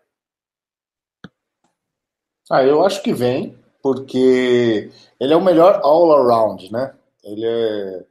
Ele. Assim, o mais provado e o melhor all-around. Eu era. Vocês sabem que eu era contra a volta deles, né? porque quando eu olhava para o mercado de free agents nessa posição, eu via assim pouquíssimos nomes na posição. Inclusive, eu tô para dizer que ele era o principal nome. Então eu não imaginava que pudesse ser barato, né? E pelo que eu já vi dele no Eagles, ele não é, teve duas temporadas com meio, com metade, né? Jogando metade dos jogos só, né? Então teve lesão é, ficou oito partidas fora na primeira temporada e oito partidas fora na segunda, no season end. É, não estava mal, mas não estava tão diferente do, do, do, dos outros, sabe? Não estava um nível uh, bem maior que os outros. A vantagem dele é que ele, ele pode fazer tudo o que é pedido para ele, né? Ele pode jogar pressão, ele pode jogar. Ele acho que é um, um dos poucos é, corners do Eagle que realmente pode jogar um homem a homem assim, pressão. É, ele tem talento para isso. Quando veio o preço, eu falei, tá bom, tá bom, beleza, ok. O Eagles quis ficar o mais forte possível, né? Não tinha aquela necessidade pura, mas tá bom, né? E como pagou por ele, eu acho que ele é o favorito sim a, a jogar. Talvez precisa ver como que tá a recuperação de lesão dele, né? É, falar sobre isso hoje... agora da lesão, Edu, que é. como ele sofreu a lesão em novembro do ano passado, é, no início da temporada ele teria apenas 10 meses de recuperação após a cirurgia, o que é. me parece pouco para lesão de, tá de ligamento, cima, né? né? É, tá bem em cima da, da, da hora, né? E é bom não apressar muito as coisas, né? Eu li hoje, na verdade, no Twitter, falando que ele tá fora, né, do, do, do dos treinos da, do, do, do, training camp, aparentemente. Vai começar na, na pulp list, mas no training camp. E, mas está otimista para volta na semana 1. Eu não sei, não sei se eu estou tão otimista assim, mas. Só para explicar para os ouvintes que não sabem o que é essa PUP list, tá? PUP significa é, Physical Unable to Perform, que seria indisponível fisicamente para atuar. Mas essa lista, se o jogador passa o training camp inteiro nela, não tem nenhum problema, o time pode reativar ele para o elenco a qualquer momento. Mas se quando começar a temporada regular, o cara tiver na PUP list, ele só pode voltar a partir da sexta semana. E aí tinha um cara que É, então a gente fecha aqui que realmente é, é, é, o corner que tem mais talento, que tem o maior teto, talvez, ou, o segundo maior teto. talento mais provável. Tem... Eu não, eu não é, digo maior, maior teto. Acho que... Porque tem o Sidney Jones, né? Também. É, é o Sidney tem um teto... tem um, tem uma, uma dox, meu. O maior teto é, uma dox. não, mas, mas isso assim, aí. Não, é... maior teto, isso aí é o melhor, pô. Depois do Russell Douglas. Mas, mas assim, talento, calma, provado, talento provado, vai. O que já jogou na NFL, tanto em Buffalo como aqui, no, aqui, o que eu falei, machucou muito também, né? É, acho que é, ele realmente tem, tem uma vaguinha ali em um dos dois lados. Isso, isso. Vai haver, haver da, da lesão só. E aí, um dos caras que também tinha esse problema de lesão e que provavelmente poderia começar o training camp na pup list, né? Era o Jalen Mills, que também era o outro corner titular desse time, né? A gente, ano passado, no início da temporada, os corners titulares de outside era Ronald Darby e Jalen Mills. Os dois se contundiram. O Ronald Darby parece que vai demorar um pouquinho mais para voltar, porque o Jalen Mills apesar de não ter treinado durante os treinos de primavera, só foi visto um dia lá na Filadélfia, inclusive, parece que está retornando bem. Essa lesão dele a gente só sabe que foi no pé e nunca foi muito bem explicada, porque no passado passou por aquela patifaria que o, o staff médico do Eagles faz todo ano, né? De volta semana que vem, volta daqui a duas semanas, e quando vê o cara nunca volta.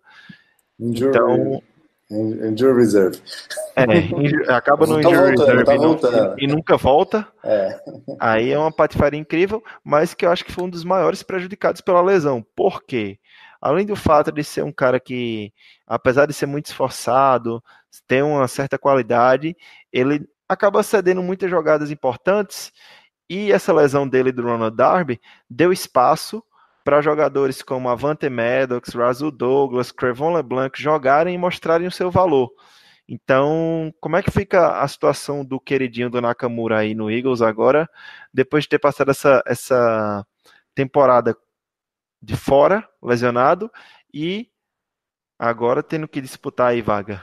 Fica bem complicado, né? Ah, fico triste tendo que falar isso, mas é o que é. Eu gosto muito do Jalen Mills e é uma daquelas é daqueles tipos de paixões inexplicáveis, porque o cara não é nada demais, né? Ele não faz nada demais, ele muitas vezes falha muito, mas eu acho que de certa forma ele se encaixa em algum tipo, em alguma parte da filosofia do Eagles, de ser muito esforçado, das pessoas sempre duvidarem dele, e às vezes, não sempre, porque ele falha bastante, e às vezes ele surpreender porque ninguém espera muito dele. Uh, acho que não tinha ninguém pior para acontecer uma lesão no pé, porque eu ia comentar que o Dylan Mills é um dos caras cuja opinião é mais polarizing, é o cara que mais divide opiniões. Talvez não, talvez seja um cara que tipo seja muito claro o desgosto que parte da torcida tem, que é grande e tipo a parte que gosta gosta com afinco, que é tipo o meu caso. O Jalen Mills ele ele junto com o Russell Douglas, eles ficam naquele no melhor patamar de tackler entre os cornerbacks do time. Possivelmente o Russell Douglas acredito que vai ultrapassar ele, porque o Russell Douglas foi uma escolha de de, de pique alta. O Jalen Mills foi uma escolha de pique baixo. O Jalen Mills foi escolhido lá no fundo do draft, na sétima rodada. E tem uma diferença grande também, né? Que o Russell Douglas é bom e o Jalen Mills não é. Olha, você tá falando aí, já não sei, mano. O Jalen Mills anulou o Gronk no Super Bowl. O Russell Douglas nem entrou de... Mas brincadeiras à parte, não, é um cara que eu gostaria de ver no time. Eu vou compreender e ficar muito triste se ele não fizer o time, porque, como a gente vai comentar daqui a pouco, deu espaço para o Avonten Maddox, né? O Avonten Maddox que se mostrou um outro canivete suíço para o time, um cara que jogou é, na secundária inteira. Deu espaço para o Russell Douglas, que é um ball hawk, é um cara que sabe ler muito trajetória de passe. Eu tô, me, eu me adiantando aqui, não é a hora. Enfim. É, vamos por parte, né? Eu acho que é, a lesão do, do Jalen Mills prejudicou não só ele fisicamente, como prejudicou ele, vamos dizer assim, financeiramente, atleticamente, porque ele perdeu espaço nesse time. Mas a gente não pode esquecer também que ele é um dos queridinhos do Jim Schwartz, né? Então isso aí pode garantir alguma coisa para ele, porque a, a, acredito que se o Jim Schwartz tivesse todos esses caras da secundária saudáveis, ele iria sim colocar o Jalen Mills como titular. A contragosto de minha parte, a contragosto de grande parte da torcida, mas eu acredito que o Jim Schwartz faria isso sim. Obrigado, Jim Schwartz. Só uma coisa, só uma coisa para acrescentar do Jalen Mills, que eu sei que ele vai estar tá ouvindo isso porque ele acompanha nosso Instagram. Ah, é, inclusive curte nossas fotos, né, o Jalen Mills. Ele curte, é isso que Como eu é que o Jalen Mills comentar. Curte, curte nossas fotos e tem torcedor que ainda não segue a gente no Instagram? Como é que pode? Pois é, só falta ele seguir a gente para dar uma moral maior. Fica aí a é. dica, tá? Vamos fazer campanha. Segue nós, Jalen Mills. A gente te ama. O Bruno Nakamura te ama. É e... irmão. Então, aí como o Bruno vinha se antecipando um pouco, acho é importante a gente falar, né? Falamos de Darby, falamos de Mills, que se não fossem as lesões, pelo fato de serem homens de segurança do Jim Schwartz, tal, provavelmente seriam titulares. Mas por conta dessas lesões, abriu espaço para dois caras que, assim, principalmente grande parte da galera daqui do podcast gosta muito desses caras, mas eu queria começar pelo que mais surpreendeu todo mundo. A grata surpresa do ano passado foi o Avante Maddox. E aí, Edu, a gente vai revelar aqueles números ou é segredo nosso? Mantém segredo, vai. Tô no mudo aqui, desculpa aí, gente. Rapaz, eu tô procurando. eu, eu, coloquei no grupo. É... Eu tenho aqui, mas vai tem? falando aí do Avante Maddox, vai. Assim, é, eu separei quatro estatísticas que são relevantes, tá? Não é número jogado fora, não. Não é aquelas estatísticas quatro estatísticas relevantes, assim, passa, é, é, é, quantidade de jardas cedidas por passe na direção dele, rating de quarterback cedido em passes na direção dele, e assim, o Avante Maddox, ele foi o número um em todas elas, né? Tô, tô dizendo lá. que ele... vamos lá, vamos lá. Então, primeiramente, uhum. vamos, vamos contextualizar um pouco, né? Como uhum. o Darby e o Mills se contundiram, é, o Avante Maddox, que foi uma escolha de terceiro ou quarto round, eu não, tô meio esquecido agora, não lembro muito bem se foi terceira ou se foi quarta. Foi quarta rodada. Quarta rodada, né? É, ele vinha sendo muito utilizado como safety, é, um tampão ali de safety. E com essa lesão dos corners, ele acabou se tornando um corner titular durante a temporada passada e se mostrou uma grata surpresa da temporada passada, um cara talentosíssimo e com um teto muito alto. E apesar de ser baixinho, é, é, um jogador que foi considerado que fecha muito bem a área dele do campo ali, não dando muito espaço para o recebedor, e isso se traduziu em números que o, que o Edu trouxe para a gente, tá? Esses números, só deixando bem claro para vocês, são números comparados com todos os corners da liga, todos os nomes, os caras que são sensacionais, que todo mundo adora, é, ele está na frente desses caras nesse tipo de estatísticas. Então vamos lá. Jardas cedidas por cobertura primeiro colocado de toda a liga, de toda a NFL, Avante Maddox. Nomes a serem é, ressaltados aqui, em nono lugar está o Ronald Darby, viu? Antes de se lesionar. E temos alguns nomes como Stelfon Gilmore, Casey Hayward, Tredavious White, ou seja, ele está na frente dessa galera toda. É, a gente, vamos, vamos deixar bem claro para os ouvintes aqui, a gente não está falando que o Avante Maddox é o melhor corner da NFL, tá? É, assim, ele é, a gente está dizendo um apenas caminho, que é, em cobertura, é. É, em jardas cedidas por cobertura, ele foi o melhor foi o ano passado. Ano passado, ele tem um longo caminho, ele tem um aprendizado. Até pode, pode sofrer o efeito lá do que, que é muito comum, da sophomore, sophomore slump, né? Sophomore, é isso, sophomore slump, que sophomore seria slump. a queda é do segundo, a queda do segundo ano. A gente sabe que tem tudo isso pode acontecer, ele ainda está amadurecendo, né? Mas enfim, é, é, é, chocante que ele tenha sido o número um. Aí eu vou dizer outros, outros números aqui também. Esse foi só o de é, jardas cedidas por cobertura, mas ele também foi primeiro colocado em rating de QB permitido, ou seja, quando o QB lança em sua direção, lança para um, um, recebedor na direção do Avante Maddox, ele também foi o primeiro colocado de toda a liga, na frente de caras como Chris Harris Jr., Kyle Fuller, Minka Fitzpatrick, Denzel Ward, Jalen Ramsey. Outra estatística que o Avante Maddox foi primeiro colocado. É, jardas cedidas por snap em cobertura. Na frente de cara como Patrick Peterson, Trey Davis White, mais uma vez. E outra estatística que ele foi é, primeiro colocado também são recepções cedidas por snap jogado. Ou seja, são quatro estatísticas importantíssimas para a posição de, de corner. E ele ficou em primeiro nas quatro. É, Só uma coisa também para te dizer é que a galera pode pensar assim, ah, mas ele não deve ter jogado com QB bom, com, contra QBs bons. Gente, só para falar que no divisional ele jogou só contra o Drew Brees, que a gente perdeu por né, coisas, é. coisas da vida que acontece. Então é, ele, ele, ele foi, enfrentou e, ataques é, bons. Sim, e ele foi até queimado naquele jogo acho que uma ou duas vezes, se não me engano. E aí, para as pessoas que estão um pouco distraídas, elas ficam com essa imagem da, do, do dele, dele sendo queimado pelo Drew Brees e Michael, Michael Thomas como se fosse um demérito de alguém ser queimado por Drew Brees e Michael Thomas, que é a, talvez a melhor dupla de, de, de, quarterback e wide receiver da NFL inteira, né? Michael então, Thomas que tá para ser o recebedor mais bem pago da liga, né? É, então, assim, é... as pessoas às vezes ficam com imagem, com essa imagem, e como a nossa secundária foi uma porcaria o ano passado por conta de, de todas as lesões, todos se machucaram ao mesmo tempo, e acabou que os nossos números são bem fracos né, de, de, de cobertura, é, o resto da liga está dormindo um pouco para isso, né? Então, é, eu, eu penso que o, que o Maddox, e até nos treinos da primavera, né? Também o pessoal que cobre lá falou: Meu, esse cara tem que jogar, esse cara tem que estar tá em campo. Assim, não sei se vai ser níquel, tanto faz, níquel, terceiro safety, é, sim, mas ele precisa estar tá em campo, né? É, eu queria falar uma coisa, Edu. Se fosse, se eu fosse o Jim Schwartz, né? Coisa que eu não sou e tão longe de ser. Meus corners de outside hoje seria o Avante Maddox e Russell Douglas. Eu vou dizer o porquê. Os números não mentem. E o que esses caras jogaram no final da temporada passada é absurdo. A gente falou aí quatro estatísticas importantíssimas, jardas cedidas, recepções cedidas, que o, que o Avante Maddox foi o primeiro colocado de toda a liga. E é importante lembrar também que o final da temporada passada do Russell Douglas, ele fechou em altíssimo nível, em altíssimo nível. Pelo PFF, ele foi o sétimo melhor cornerback de toda a liga nas quatro últimas semanas da, da temporada. E pelo PFF, ele foi o melhor tacleano. E pelas estatísticas, ele foi o que teve mais tackles.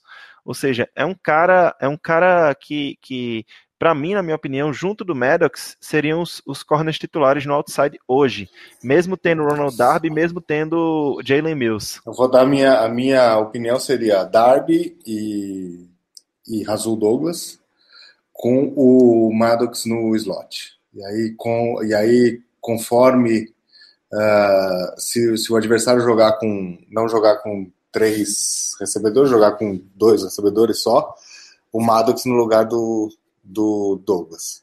Ou seja, um Douglas, um Douglas sendo semi-titular, o Maddox mudando de posição é, conforme a formação do ataque. Esse seria o meu, né? Claro, e vai começar a... o training camp agora, né? E tem algumas vantagens também, né, Edu? Alguns jogadores se destacam em alguns, alguns setores do campo, né? O Jalen Mills e o Douglas, eles são especialistas em red zone. Então, Sim, o Detroit tem essa vantagem, né? É, é, porque eles são lentos, principalmente o Douglas e tal, e o, o, o Mills precisa, ele precisa dar um bastante cushioning, né? Precisa dar bastante espaço para o recebedor, ele não pode ficar colado no recebedor. E o Rasul Douglas também. Na verdade, o Rasul Douglas e o Mills são jogadores até parecidos em termos de estilo, né? Isso. Só que o, o, o, Douglas teve um rendimento melhor enquanto teve em campo. Uhum. E, e por conta disso, eles são melhores na red zone, onde não tem tanto espaço, onde eles não podem ser queimados, né? Então existe até essa possibilidade que não é não é impossível, mas não é comum, né? É, normalmente os times definem, né? Quem são os, os corners titulares, né? Não, não tem rodízio nessa posição normalmente, né? É, mas tem se falado que por conta do skill set do, de, de corners do Eagles ser tão diversificado, o Eagles pode é, não fazer rodízio, mas jogar certos jogadores para certas zonas de campo. Né? E vai depender de matchup também, de recebedores Sim. de outros times. E eu queria passar a palavra para o Nakamura, que ele tinha algo a acrescentar para o Avante Maddox e eu acabei atropelando ele. Fala lá, Naka. É, é só o seguinte, a gente falou tudo isso do Maddox, todos os elogios, o Iago comentou no começo, mas pode ter passado batido. O Maddox é um calouro. Ele tem um ano de experiência na NFL. Então, ele está ainda se adaptando à velocidade da liga. Beleza que ele pode ter feito isso muito rápido no ano passado, mas tem pequenos detalhes que você não pega, que tipo, cornerback é, uma é um jogo que muda muito de velocidade quando você passa do college, igual qualquer outra posição, para NFL. Ele jogou tudo isso no ano passado, ele tem muito teto para crescer, e tipo, ah, como citaram, ele foi queimado no jogo do, do Saints, por causa do Breeze e do Mike Thomas. A arroba do Mike Thomas no Instagram é Can't Guard Mike não dá para cobrir o Mike.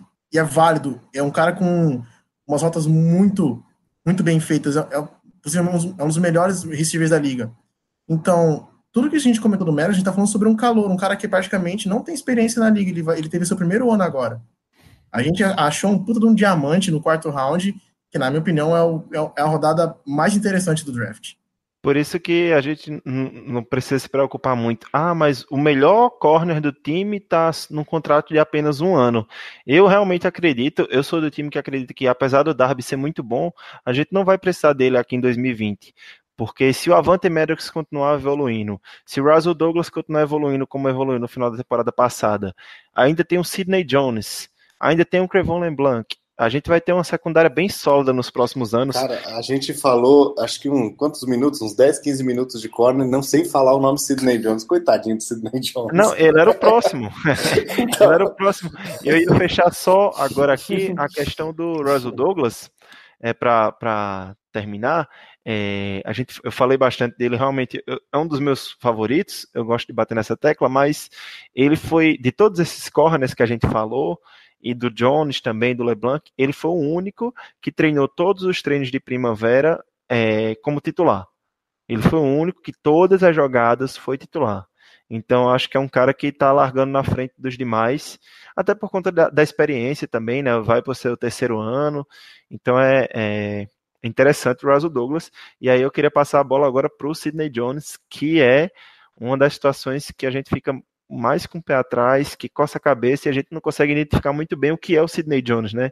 Porque no ano que ele foi draftado, era considerado o melhor corner daquele draft. Sofreu a lesão no Pro Day dele lá em Washington, na Universidade de Washington, e mesmo assim o Eagles escolheu ele no segundo round. E a gente esperava que ele fosse ser algo incrível, porque ele realmente é um cara que tem muito talento. Mas até aqui não conseguiu demonstrar muito a que veio, né? A gente esperava que ele fosse nível Letmore, né? Que os dois, na, eu acho que eles foram draftados no, na mesma classe. Sim. Os dois eram os melhores corners, né? Que tinha daquela classe.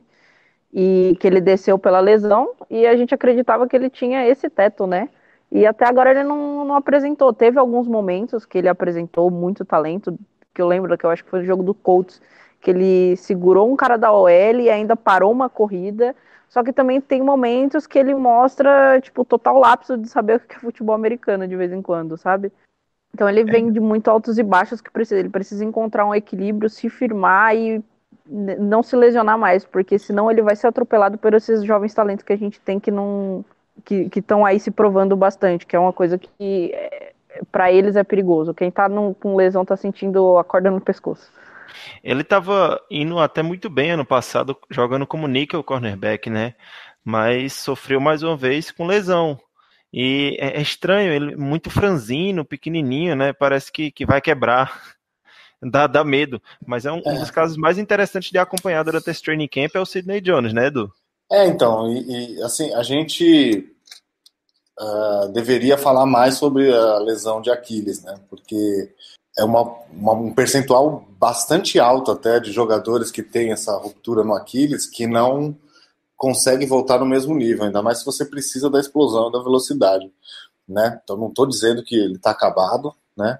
Mas, enfim, a gente olha para a liga e a gente vê muitos casos de jogadores que nunca conseguiram voltar até a mesma velocidade. O Aquiles é um, é um tendão, né? Que quando ele, ele, ele se cicatriza, ele fica, fica enrijecido, né? Ele não fica com a mesma textura do tendão original, né? Ele, tipo, calcifica. Eu não sou médico, tá? Eu tô falando... Pode ser que tecnicamente eu esteja falando alguma besteira, mas... não, calcifica... você tá falando certinho, Edu. Edu, você tá é. falando certinho. O que acontece é que o tendão fibro, fibrosa e ele perde elasticidade. Então o pé meio Exatamente. que fica duro. E é. acontece que força mais o joelho. Normalmente, quando você tem eh, lesão de Aquiles, o risco de de você ter uma torção no joelho aumenta porque você força mais o joelho para compensar essa perda. Olha aí, é. Olha aí, tá vendo? Bancada de qualidade. É, é, não. Bancada versátil. Sensacional. Depois então, dessa então já dá é... para passar para o próximo, né? Bom, pode ser. Não, então é isso. A gente não tem muito o que esperar, né? E a competição tá forte, né? Para azar dele, né? É o que a gente fala de talento ele tem talento. O teto é alto, mas até agora não conseguiu provar, né? Precisa estar em campo, precisa se manter saudável, precisa ganhar massa, ganhar corpo, para mostrar que pode fazer parte desse elenco aí dessa secundária. Eu acho que esse ano e o próximo, vai, vai, é principalmente o próximo, acho que ele tem mais chance. É, Jalen Mills está em último ano de contrato, Ronald Darby está voltando para um ano só, e um cara que pode se aproveitar disso também é uma grata surpresa do, do, do ano passado, é o Captain Crevan, Crevan LeBlanc. que falar desse cara, hein, Nakamura? é um daqueles guerreiros da rua, né? O cara tava pulando de time em time, sem lugar fixo em lugar nenhum. Se eu não me engano, teve uma história que o staff do Eagles, quando percebeu que ia ter que utilizar ele nos pacotes defensivos, não fazia a menor ideia de quem era o cara, porque ele chegou depois de uma indicação do pessoal de scouting, né? Foi o Schwartz que falou em entrevista isso. Foi, o, Schwartz, então... o Schwartz falou, queria agradecer o pessoal do scout, porque eu não sabia quem ele era. Então, justamente, o nosso coordenador defensivo não fazia ideia de quem era o Kervon LeBlanc quando ele chegou para ser utilizado nos pacotes defensivos. O Kervon LeBlanc, cara, é... eu tenho um, um, certo apego por ele, porque é um daqueles caras que quando a nossa defesa estava parecendo um migalha de pão jogada por aí, a gente não sabia o que ia sair dela. Um dos caras que se mostrou, não vou dizer consistente, porque né, tem pouca amostragem, mas ele jogou em um nível bastante para continuar sendo utilizado. Se eu não me engano, durante os playoffs, ele foi o cara com a melhor nota de, de CB do PFF. Alguém pode confirmar isso para mim? É, durante rapaz, os playoffs. Rapaz, não tem aqui. Eu não, não tenho essa informação também, mas. Eu, eu li algum, pelo menos, se just, eu não me engano. Just your gut. É, é, gut feeling, né? Ele teve a, a, se não a maior, uma das maiores notas entre CBs no, nos playoffs. É um cara que jogou bastante de níquel, ele é ágil bastante para jogar de níquel e ele tem a velocidade para fazer isso. É, é, interessante manter ele caso né, o Mills não consiga se recuperar, caso o Jones não consiga desabrochar. E tem outra coisa interessante em relação a ele, é que ele veio, como eu falei, ele ficou pulando de time em time, ele veio do processo de waivers. O que, que é o processo de waivers? É quando um jogador jovem, né, com menos de quatro anos na liga, é cortado de um time, e aí ele não vira um free agent de cara. Ele passa por um tempo no waivers que se um time quiser contratar os serviços deles, eles, eles literalmente herdam esse contrato do cara. O processo de waivers é isso. Muito bem, é, é, eu sempre gosto de fixar isso, é, é falei isso com a equipe antes, foi uma ideia do Paglia, sempre que a gente for falar esses termos mais técnicos, explicar para a galera é importante, eu acho que tem muito ouvinte novo chegando, então acho que é uma identificação maior que a gente dá, é, a, a Debs queria comentar algo, Debs? Na única coisa que eu queria acrescentar do, do LeBlanc é que eu poderia dizer que o cartão de visita dele, principalmente para a liga, já que nem o Jim Schwartz conhecia ele, foi aquela interceptação tipo, no primeiro snap no, no Divisional Round. Nossa. Aquilo dali eu acho que mostrou muito o que, que tipo, do que, que ele pode fazer, porque ninguém esperava ali. O Eagles, o Eagles, já naquela temporada já tinha tomado tipo bola longa no primeiro snap, sabe? Deshaun Jackson, inclusive. É, então, e a gente tomou aquele TD, então era meio que uma fraqueza nossa. E o, o cara lá fez, fez aquela jogada incrível, né? E, meu, eu acho que é muito um cartão de visita dele para mostrar a que ele veio para a liga. E ele gosta de um trash talk também, é bem engraçado, né? Ele é característico dessa, dessa secundária é. do Eagles, né? Ele desafiando o Odell Beckham. O cara não tinha jogado uma partida como titular, foi falar merda com o Odell Beckham. Né? tipo, acho que o Odell pensou, Coragem. que porra é essa? Coragem, garoto. Nossa defesa é. acaba competindo com a, com a resto da liga para maior quantidade de swag não merecido, né? Aparentemente, com o Jalen e o LeBlanc. Isso mesmo. É, é, eu acho que, assim, não sei se é muito comum dentro da liga nem nas, no histórico do Philadelphia Eagles o, o, time levar seis cornerbacks. Acho que geralmente são cinco, né? Mas eu acho que aqui é uma oportunidade sim para levar seis, até porque tem dois caras voltando de lesão séria, né? Eu acho que é uma oportunidade da gente levar esses seis nomes pro, pro, pro elenco para a temporada eu acho regular. Que tem mais chance, eu acho que tem mais chance do Mills começar fora, por conta da, da lesão. Aí acaba ah, sendo só os cinco mesmo. Ah, não, não, não, por conta, por conta da lesão. Porque acho que ele vai precisar de um pouco mais de tempo. Né? É capaz de ele começar na Injury Reserve, né? É, então, é isso. Eu, eu talvez sim. Eu, também acho que ele comece. Acho bem para a gente levar o Kervon LeBlanc também, porque a nossa defesa é baseada bastante em versatilidade. Então tem caras versáteis de cornerback, tem caras versáteis de safety, isso pode acabar acarretando algum certo tipo de cansaço, alguma necessidade de rotação um pouco mais extrema. Não é o caso, não estou garantindo nada, mas é uma possibilidade. É, geralmente são cinco, então vai depender muito da construção do elenco, isso aí está na mão do, do Harry Roseman e a gente confia bastante. Mas eu, eu acho que é importante que dê um jeito de encaixar esses seis, porque eu acredito que dificilmente os caras, qualquer um desse que, que não seja selecionado para o elenco principal, não passa pelos waivers, como o Bruno falou, e acaba indo para outro time. Então é isso aí, eu acho que a gente conseguiu fechar bastante, é, falar bastante de cada posição, falar bastante de cada jogador. Mais uma vez um programa bem longo, mas a gente avisou que realmente seria bem longo, até porque a gente está destrinchando toda a defesa antes desse training camp começar. Pode ser que muita coisa mude ainda. A gente sabe que o Howie Roseman ele nunca para, ele está sempre ativo. Então, foi assim no caso do, de trazer o Sproles de volta agora, nesse ano, foi assim no caso de trazer o J.I.J., quase na deadline, não tem free agency, momento certo da free agency para o Harry Roseman trabalhar, né? Ele está sempre ativo e sempre buscando é, entender e fazer prospecção dentro do mercado de atletas que vão para free agency e que poderiam ajudar o time a chegar mais longe durante a temporada. Então a gente tem que ficar acompanhando qualquer movimentação que possa vir a ocorrer, mesmo agora que já iniciou, já vai iniciar os training camps, né? E agora vem uma das partes mais importantes do nosso programa, a parte onde vocês, nossos ouvintes e razão de existir, o nosso trabalho invadem a nossa frequência e participam junto com a gente deste episódio. O que era mailbag agora virou strip sack time. E assim como o Brandon Graham, a bola agora está na mão dos ouvintes. Aí o Brady numa segunda para duas.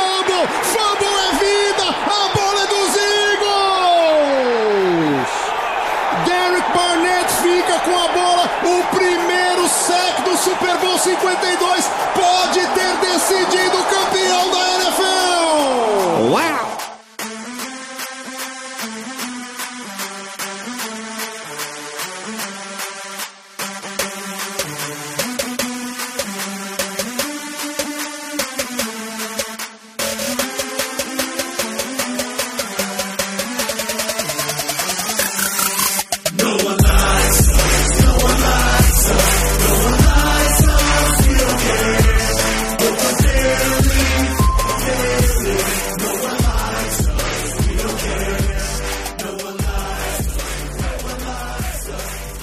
Sack Time de hoje, a gente vai trazer uma novidade, né, Bruno, que a gente tentou organizar para o ouvinte se sentir ainda mais parte desse, dessa sessão que é dele. Nós temos várias perguntas aqui, mas nós vamos é, priorizar a pergunta de quem mandou por áudio para a gente, para deixar aqui marcado a voz do torcedor. E a primeira pergunta, ela vem, é, ela veio do Felipe Machado, Toca aí pra gente a pergunta do Felipe Naka. Fala galera, aqui é o Felipe de Maringá, Paraná. Tem duas perguntas para fazer. A primeira é sobre o Camu. Qual é o teto dele, até onde você acha que ele vai? E, e a segunda é sobre a possibilidade do, do Schwartz sair. Com quais olhos vocês veem isso? Eu não aprovo, né? Porque eu sou fã dele. E além de que o nosso mercado é bem, bem fraco. Muito obrigado, Felipe Machado, pela sua pergunta. É um prazer respondê-la. Na verdade, foram duas, né? Primeiramente sobre o Camu. E aí, galera, para vocês, qual é o teto do Camu, né? Eu acho que a gente já falou aqui, basicamente. Eu acho que ele tem o teto de ser esse segundo linebacker da nossa defesa. Eu acho Vocês que na melhor, na melhor das hipóteses, o segundo linebacker, sim. Na pior das hipóteses, um contribuidor e um ótimo special teamer.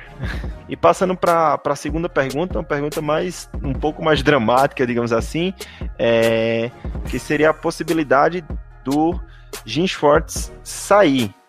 É, eu não, não, vejo muito essa possibilidade, até porque o Jim Schwartz já teve a chance dele como head coach e não foi muito bem sucedido, né? Eu não acredito que teria que ser uma proposta muito boa e eu não vejo muitas vagas de head coach abrindo aí para o Jim Schwartz acabar assumindo. Vocês concordam comigo? Olha, é, no ano passado, a hype em cima dele estava maior, né? Que o Eagles foi uma das me melhores defesas e tal. É, esse ano nem tanto. Mas tem uma tendência da NFL, a gente comentou lá no No Flags, né, na, no programa sobre técnicos, né? É, de escolher é, técnicos de mentalidade ofensiva, né? É, os head coaches, eles estão. A liga está mais tarada por ataque, né? Na, na posição de head coach. É, pouquíssimos casos, né? Como foi o Frangio agora que foi pro pro Denver, né? É, com mentalidade defensiva, assim. Então existe uma tendência maior, né? Então isso prejudica é, caras como Jim Shorts, né? Nessa, nessa questão de, de mercado mesmo, né?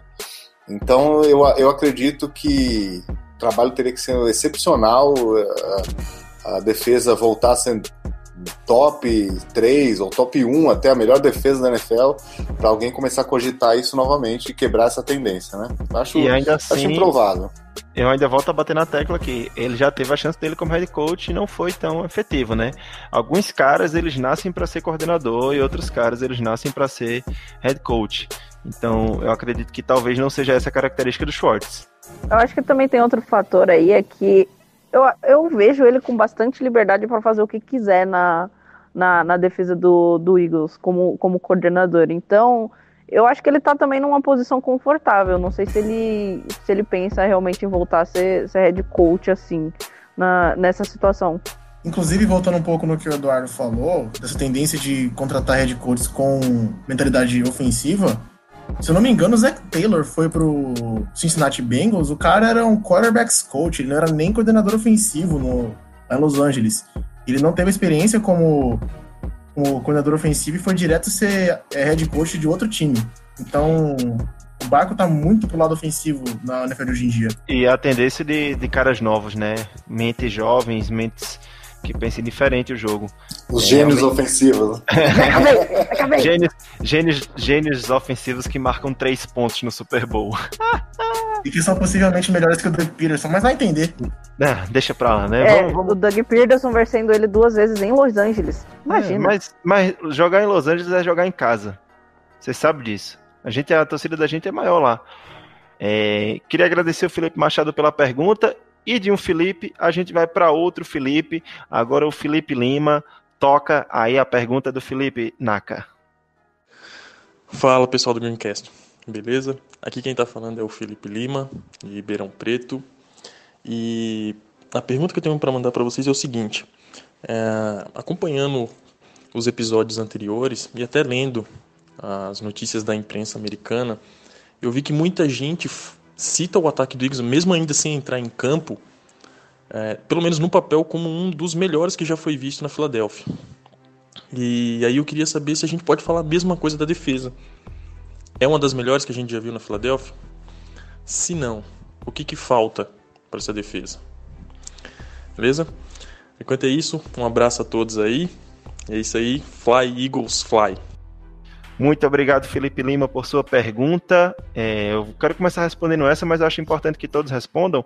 Eu não, não acredito que dá para falar o mesmo da defesa por um simples motivo.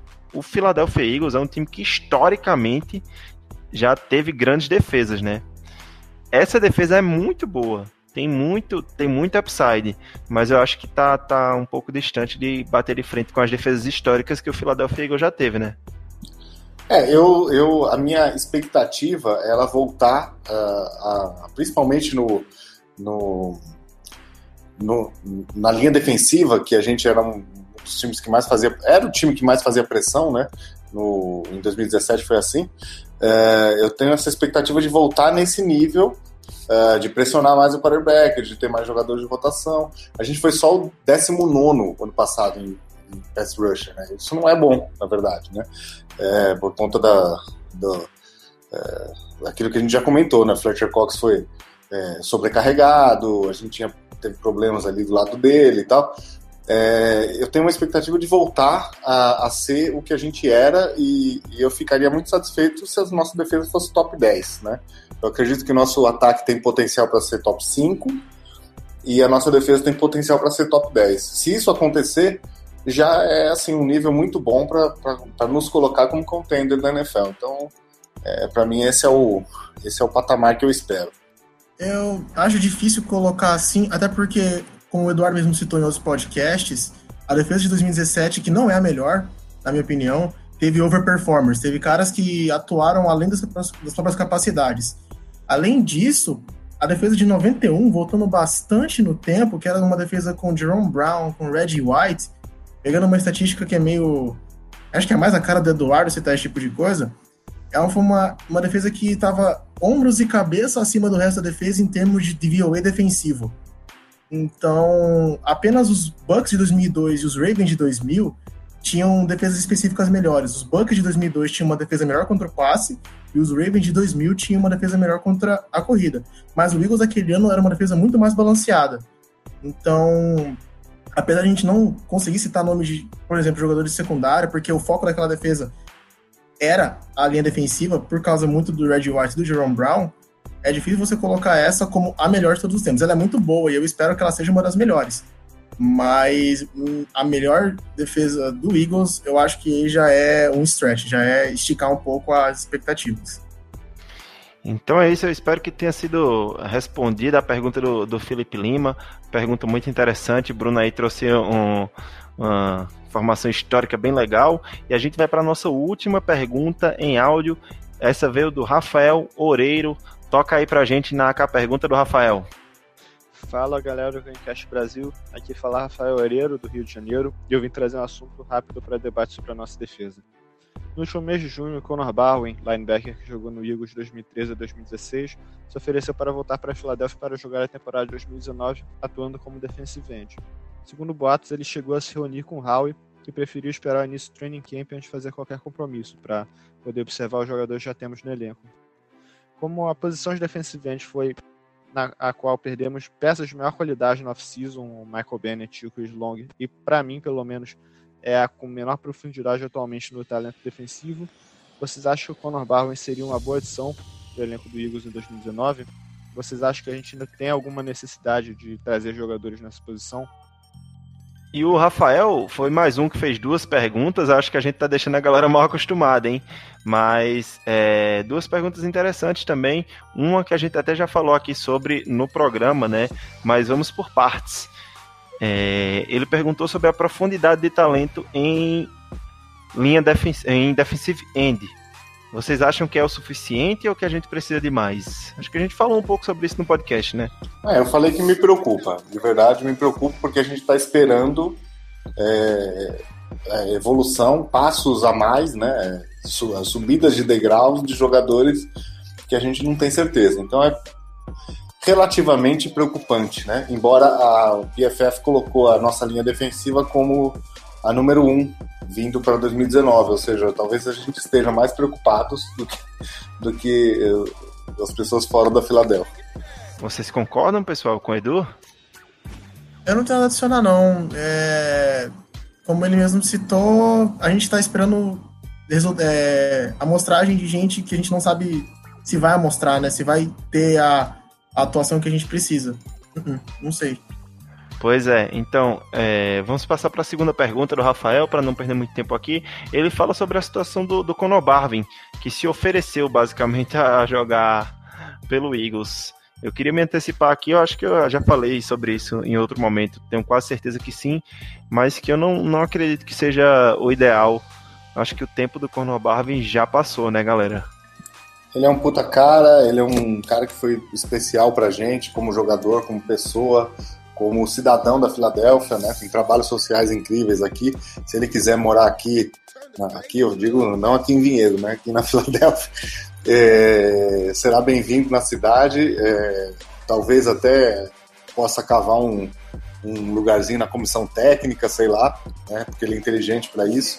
Mas como jogador, infelizmente o tempo dele já passou, não só pela idade, mas porque ele realmente já não era fit para esse sistema do, do Schwartz, né? Ele perdeu muito espaço com a, com a saída, depois que saiu o Chip Kelly, entrou a nova comissão e, e ele só tem ficado mais velho, né? Então eu acho que fica as boas lembranças, mas é, eu ainda ia preferir a volta do, do Chris Long do que o, do que o teu Barwin de volta. Eu concordo com, com o Edu nisso daí, apesar de talvez dar uma nostalgia pelo nome, a galera meio que se empolgar. Não, não é algo que seja muito vantajoso para o time. Essa é a hora que a gente tem que pensar no time não no saudosismo.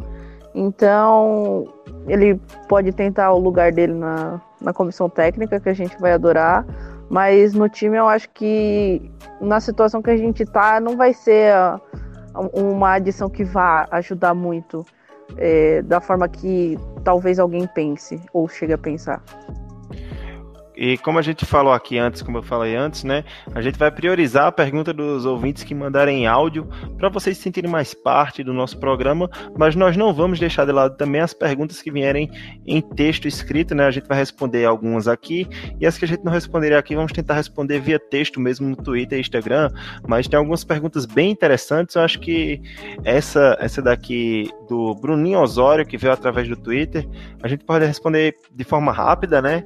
Mas eu vou dar uma indicação para ele, né? Ele, ele pergunta assim: Malcolm Jenkins e Rodney McLeod é uma dupla top 5 de safety da liga? Na minha opinião, sim. E se ele quiser acompanhar, tem um parceiro nosso lá no Instagram, que é o FA em Foco. Eles estão em parceria com o Cover the Football, fazendo rankings posicional da NFL. E para eles, para dar uma opinião de fora, não só uma opinião nossa, para eles, o, a dupla de safeties do Eagles é justamente a quinta melhor da liga, perdendo apenas para Chargers, Vikings, Rams e Ravens. Ou seja, é, eles e eu concordo com eles. Para mim, a gente está nesse top 5 sim com Malcolm Jenkins e Rodney McLeod. Vocês também concordam? Rapaz, eu não tenho certeza. Eu precisava listar uma por uma, mas tá ali no meio, tá ali no bolo. Se não for top 5, top 7, 8 talvez. Hum, realmente, talvez eu possa estar cometendo alguma injustiça. Com certeza não é a melhor, né? É, do Chargers é sacanagem. É, outras muito boas aí, né? É, uhum. Que realmente estão à frente do, da nossa. Como a gente diz, o, o McLeod é um jogador importante, mas não é um jogador elite da posição, né? E tem as suas falhas e tal. Então eu, eu acho que tá ali no pacote, tá ali na conversa, mas eu não tenho certeza se chega, chega nesse nível dos 5, não. Mas se não for, tá muito perto, né? Pelo menos para a nossa opinião, e tem algumas pessoas que concordam com a gente. É, passando para outras perguntas aqui, eu queria passar essa pergunta pro, pro Bruno, acho que ele vai conseguir responder bem, se vocês quiserem complementar depois, mas é uma pergunta que eu achei muito, muito, muito interessante, do Felipe Mendes. É, ele fala assim: essa pergunta veio através do nosso Instagram, GreencastBR. Ele fala assim: Não consigo perceber muito bem as estratégias da defesa pela transmissão da televisão. Vocês acham que para ver melhor o que está acontecendo, principalmente com os safeties e cornerbacks, é preciso mais do que o que é visto na transmissão? Joga Madden. Mentira. Uh, é o seguinte, até pra, pra gente, às vezes, é um pouco complicado entender o que está acontecendo. É, tem gente que, eu, por exemplo, acompanho o NFL vai fazer 10 anos já. E ainda para mim, às vezes, é difícil focar na defesa e saber se eles estão mandando um cover two, que é quando eles mandam cobertura no, na intermediária do na intermediária inteira do, do campo de defesa e manda dois lá pro fundo. Se eles estão mandando cover free, que eles mandam dois jogadores cobrir as laterais perto da linha de scrimmage, é, mandam mais dois jogadores cobrir a intermediária e manda três lá pro fundo, é complicado você saber. Mas a forma mais fácil de você aprender é realmente assistindo, assistindo aos jogos e assistindo highlights, vendo, até acompanhando né, as transmissões brasileiras, que eles costumam explicar bastante o que está acontecendo. Apesar de que é, muita gente não goste dos comentaristas, de alguns deles, mas é. Mas é, tem é, até WhatsApp aí para isso. tem a tecla SAP para isso. Mas é, é, curva de aprendizado. Eu não sei, é, não sei quando o Felipe começou a acompanhar a NFL, acompanhar os jogos, é tudo curva de aprendizado. Ah, o, e se, e, o Felipe, Exatamente. se você tiver a oportunidade, é Felipe, né? Que fez a pergunta? Isso, isso, uhum. Felipe Mendes. Se você tiver a oportunidade de assinar o Game Pass, agora tá viável, tá, tá, tá, tá facinho. É, Tem promoção Um dia- da Vivo ainda, não tem? Do Game É. Pass? Através, através da Vivo você consegue pagar, se É. não me engano, sem querer fazer propaganda, mas Vivo patrocina a gente aí, né? É, se- Se eu não me engano, são 30 reais mensais para acompanhar o Game Pass, e o Game Pass não são só todas as partidas ao vivo. Tem programação ao vivo falando de futebol americano, tem e tem uma função que eu acho que é o que o Eduardo ia falar agora. Fala aí, Edu. É, então, é, um dia depois do jogo acabar, é, é, do jogo terminar, eles liberam a câmera All-22, que é uma câmera mais aberta e, e- uma e também uma visão de trás do, do, do campo, onde você consegue ter a, a ideia de tudo que está acontecendo no campo, né? Porque realmente a transmissão, o, o Bruno falou brincando aí, mas ele tem razão. Acho que se, pra, na minha, se, se dependesse do meu voto, eu mudaria a transmissão para trás do, do, do, do, campo e não, e não é, no meio do. Para trás do, na, do field goal, né? E não no meio do, do, do campo, porque eu, eu acredito que você consegue não só secundárias e recebedores, mas até o posicionamento e o trabalho de bloqueios e, e pass rusher, você consegue ver muito mais coisas, né? E, Aquela e- câmera meio Madden, no caso? Isso, a câmera do Madden, exatamente. Para mim, poderia institucionalizar a câmera do Madden como a oficial, né? Essa é minha, esse, é meu, esse é meu voto vencido aí, né? E, e, Eu- e, e o All 22 você vê isso, né? Você consegue ver tanto, assim, a primeiro momento você vê é, de a câmera normal mesmo, só que com um ângulo mais aberto, e depois atrás, e você vê todos os jogadores. É muito interessante você ver essa movimentação que você não tem oportunidade de ver é, na transmissão normal. Mas só, mas só uma dica aí que o, o- Bruno falou brincando, mas que comigo funcionou. Sério, joga jogos de futebol americano, qualquer um que você tiver, que, que tenha esquematizado os ah, as defesas, os ataques, que, que ajuda a fixar na, na mente. Quando você tem um- uma base, você jogar o jogo te ajuda a fixar na mente que você vira o treinador, né? E eu acho interessante também, assim, uma coisa que facilitou bastante para mim, né? Eu não acompanho há 10 anos como NACA, é, acompanho fielmente há 5 anos apenas, mas YouTube. Velho, tem muito, muito vídeo de YouTube é, explicando formação, explicando. Porque defesa, principalmente, você passa a entender mais quando você começa a entender as formações, as inúmeras formações de defesa. Então, é, e outra coisa, quando você acompanha, começar a acompanhar mais seu time, por exemplo, você acompanha muito um time só, o Eagles, por exemplo, você vai começar a entender como aquela defesa geralmente joga. E a partir daí você vai começar a entender os conceitos daquela defesa. Quando o cara fala, por exemplo, que a gente falou bastante ano passado, o Eagles jogava bastante em prevent, que era os corners e safeties afastadíssimo da linha de scrimmage em situações de terceira longa e quarta longa. É um estilo de Meu jogo terror. do que mata a gente do coração, mata. Mas assim, esse tipo de coisa você só vai aprender com o tempo. Então, o que eu posso dar de dica para você é: assiste o máximo de jogo possível e vai aprendendo as terminologias, vai aprendendo as formações aos poucos. Não se desespera com isso. E vai curtindo o jogo que você vai aprendendo curtindo também, né, Edu? É, com certeza. E essa- você falou assim, essa, esse estilo do Jim Schwartz mata a gente do coração? Mata. Dá certo? Porra nenhuma. Dá certo pro adversário converter quarta pra 15, né? Ah, É, não. Não, Não fala. só uma vez, né? Mais de uma. Enfim. é, No mesmo jogo.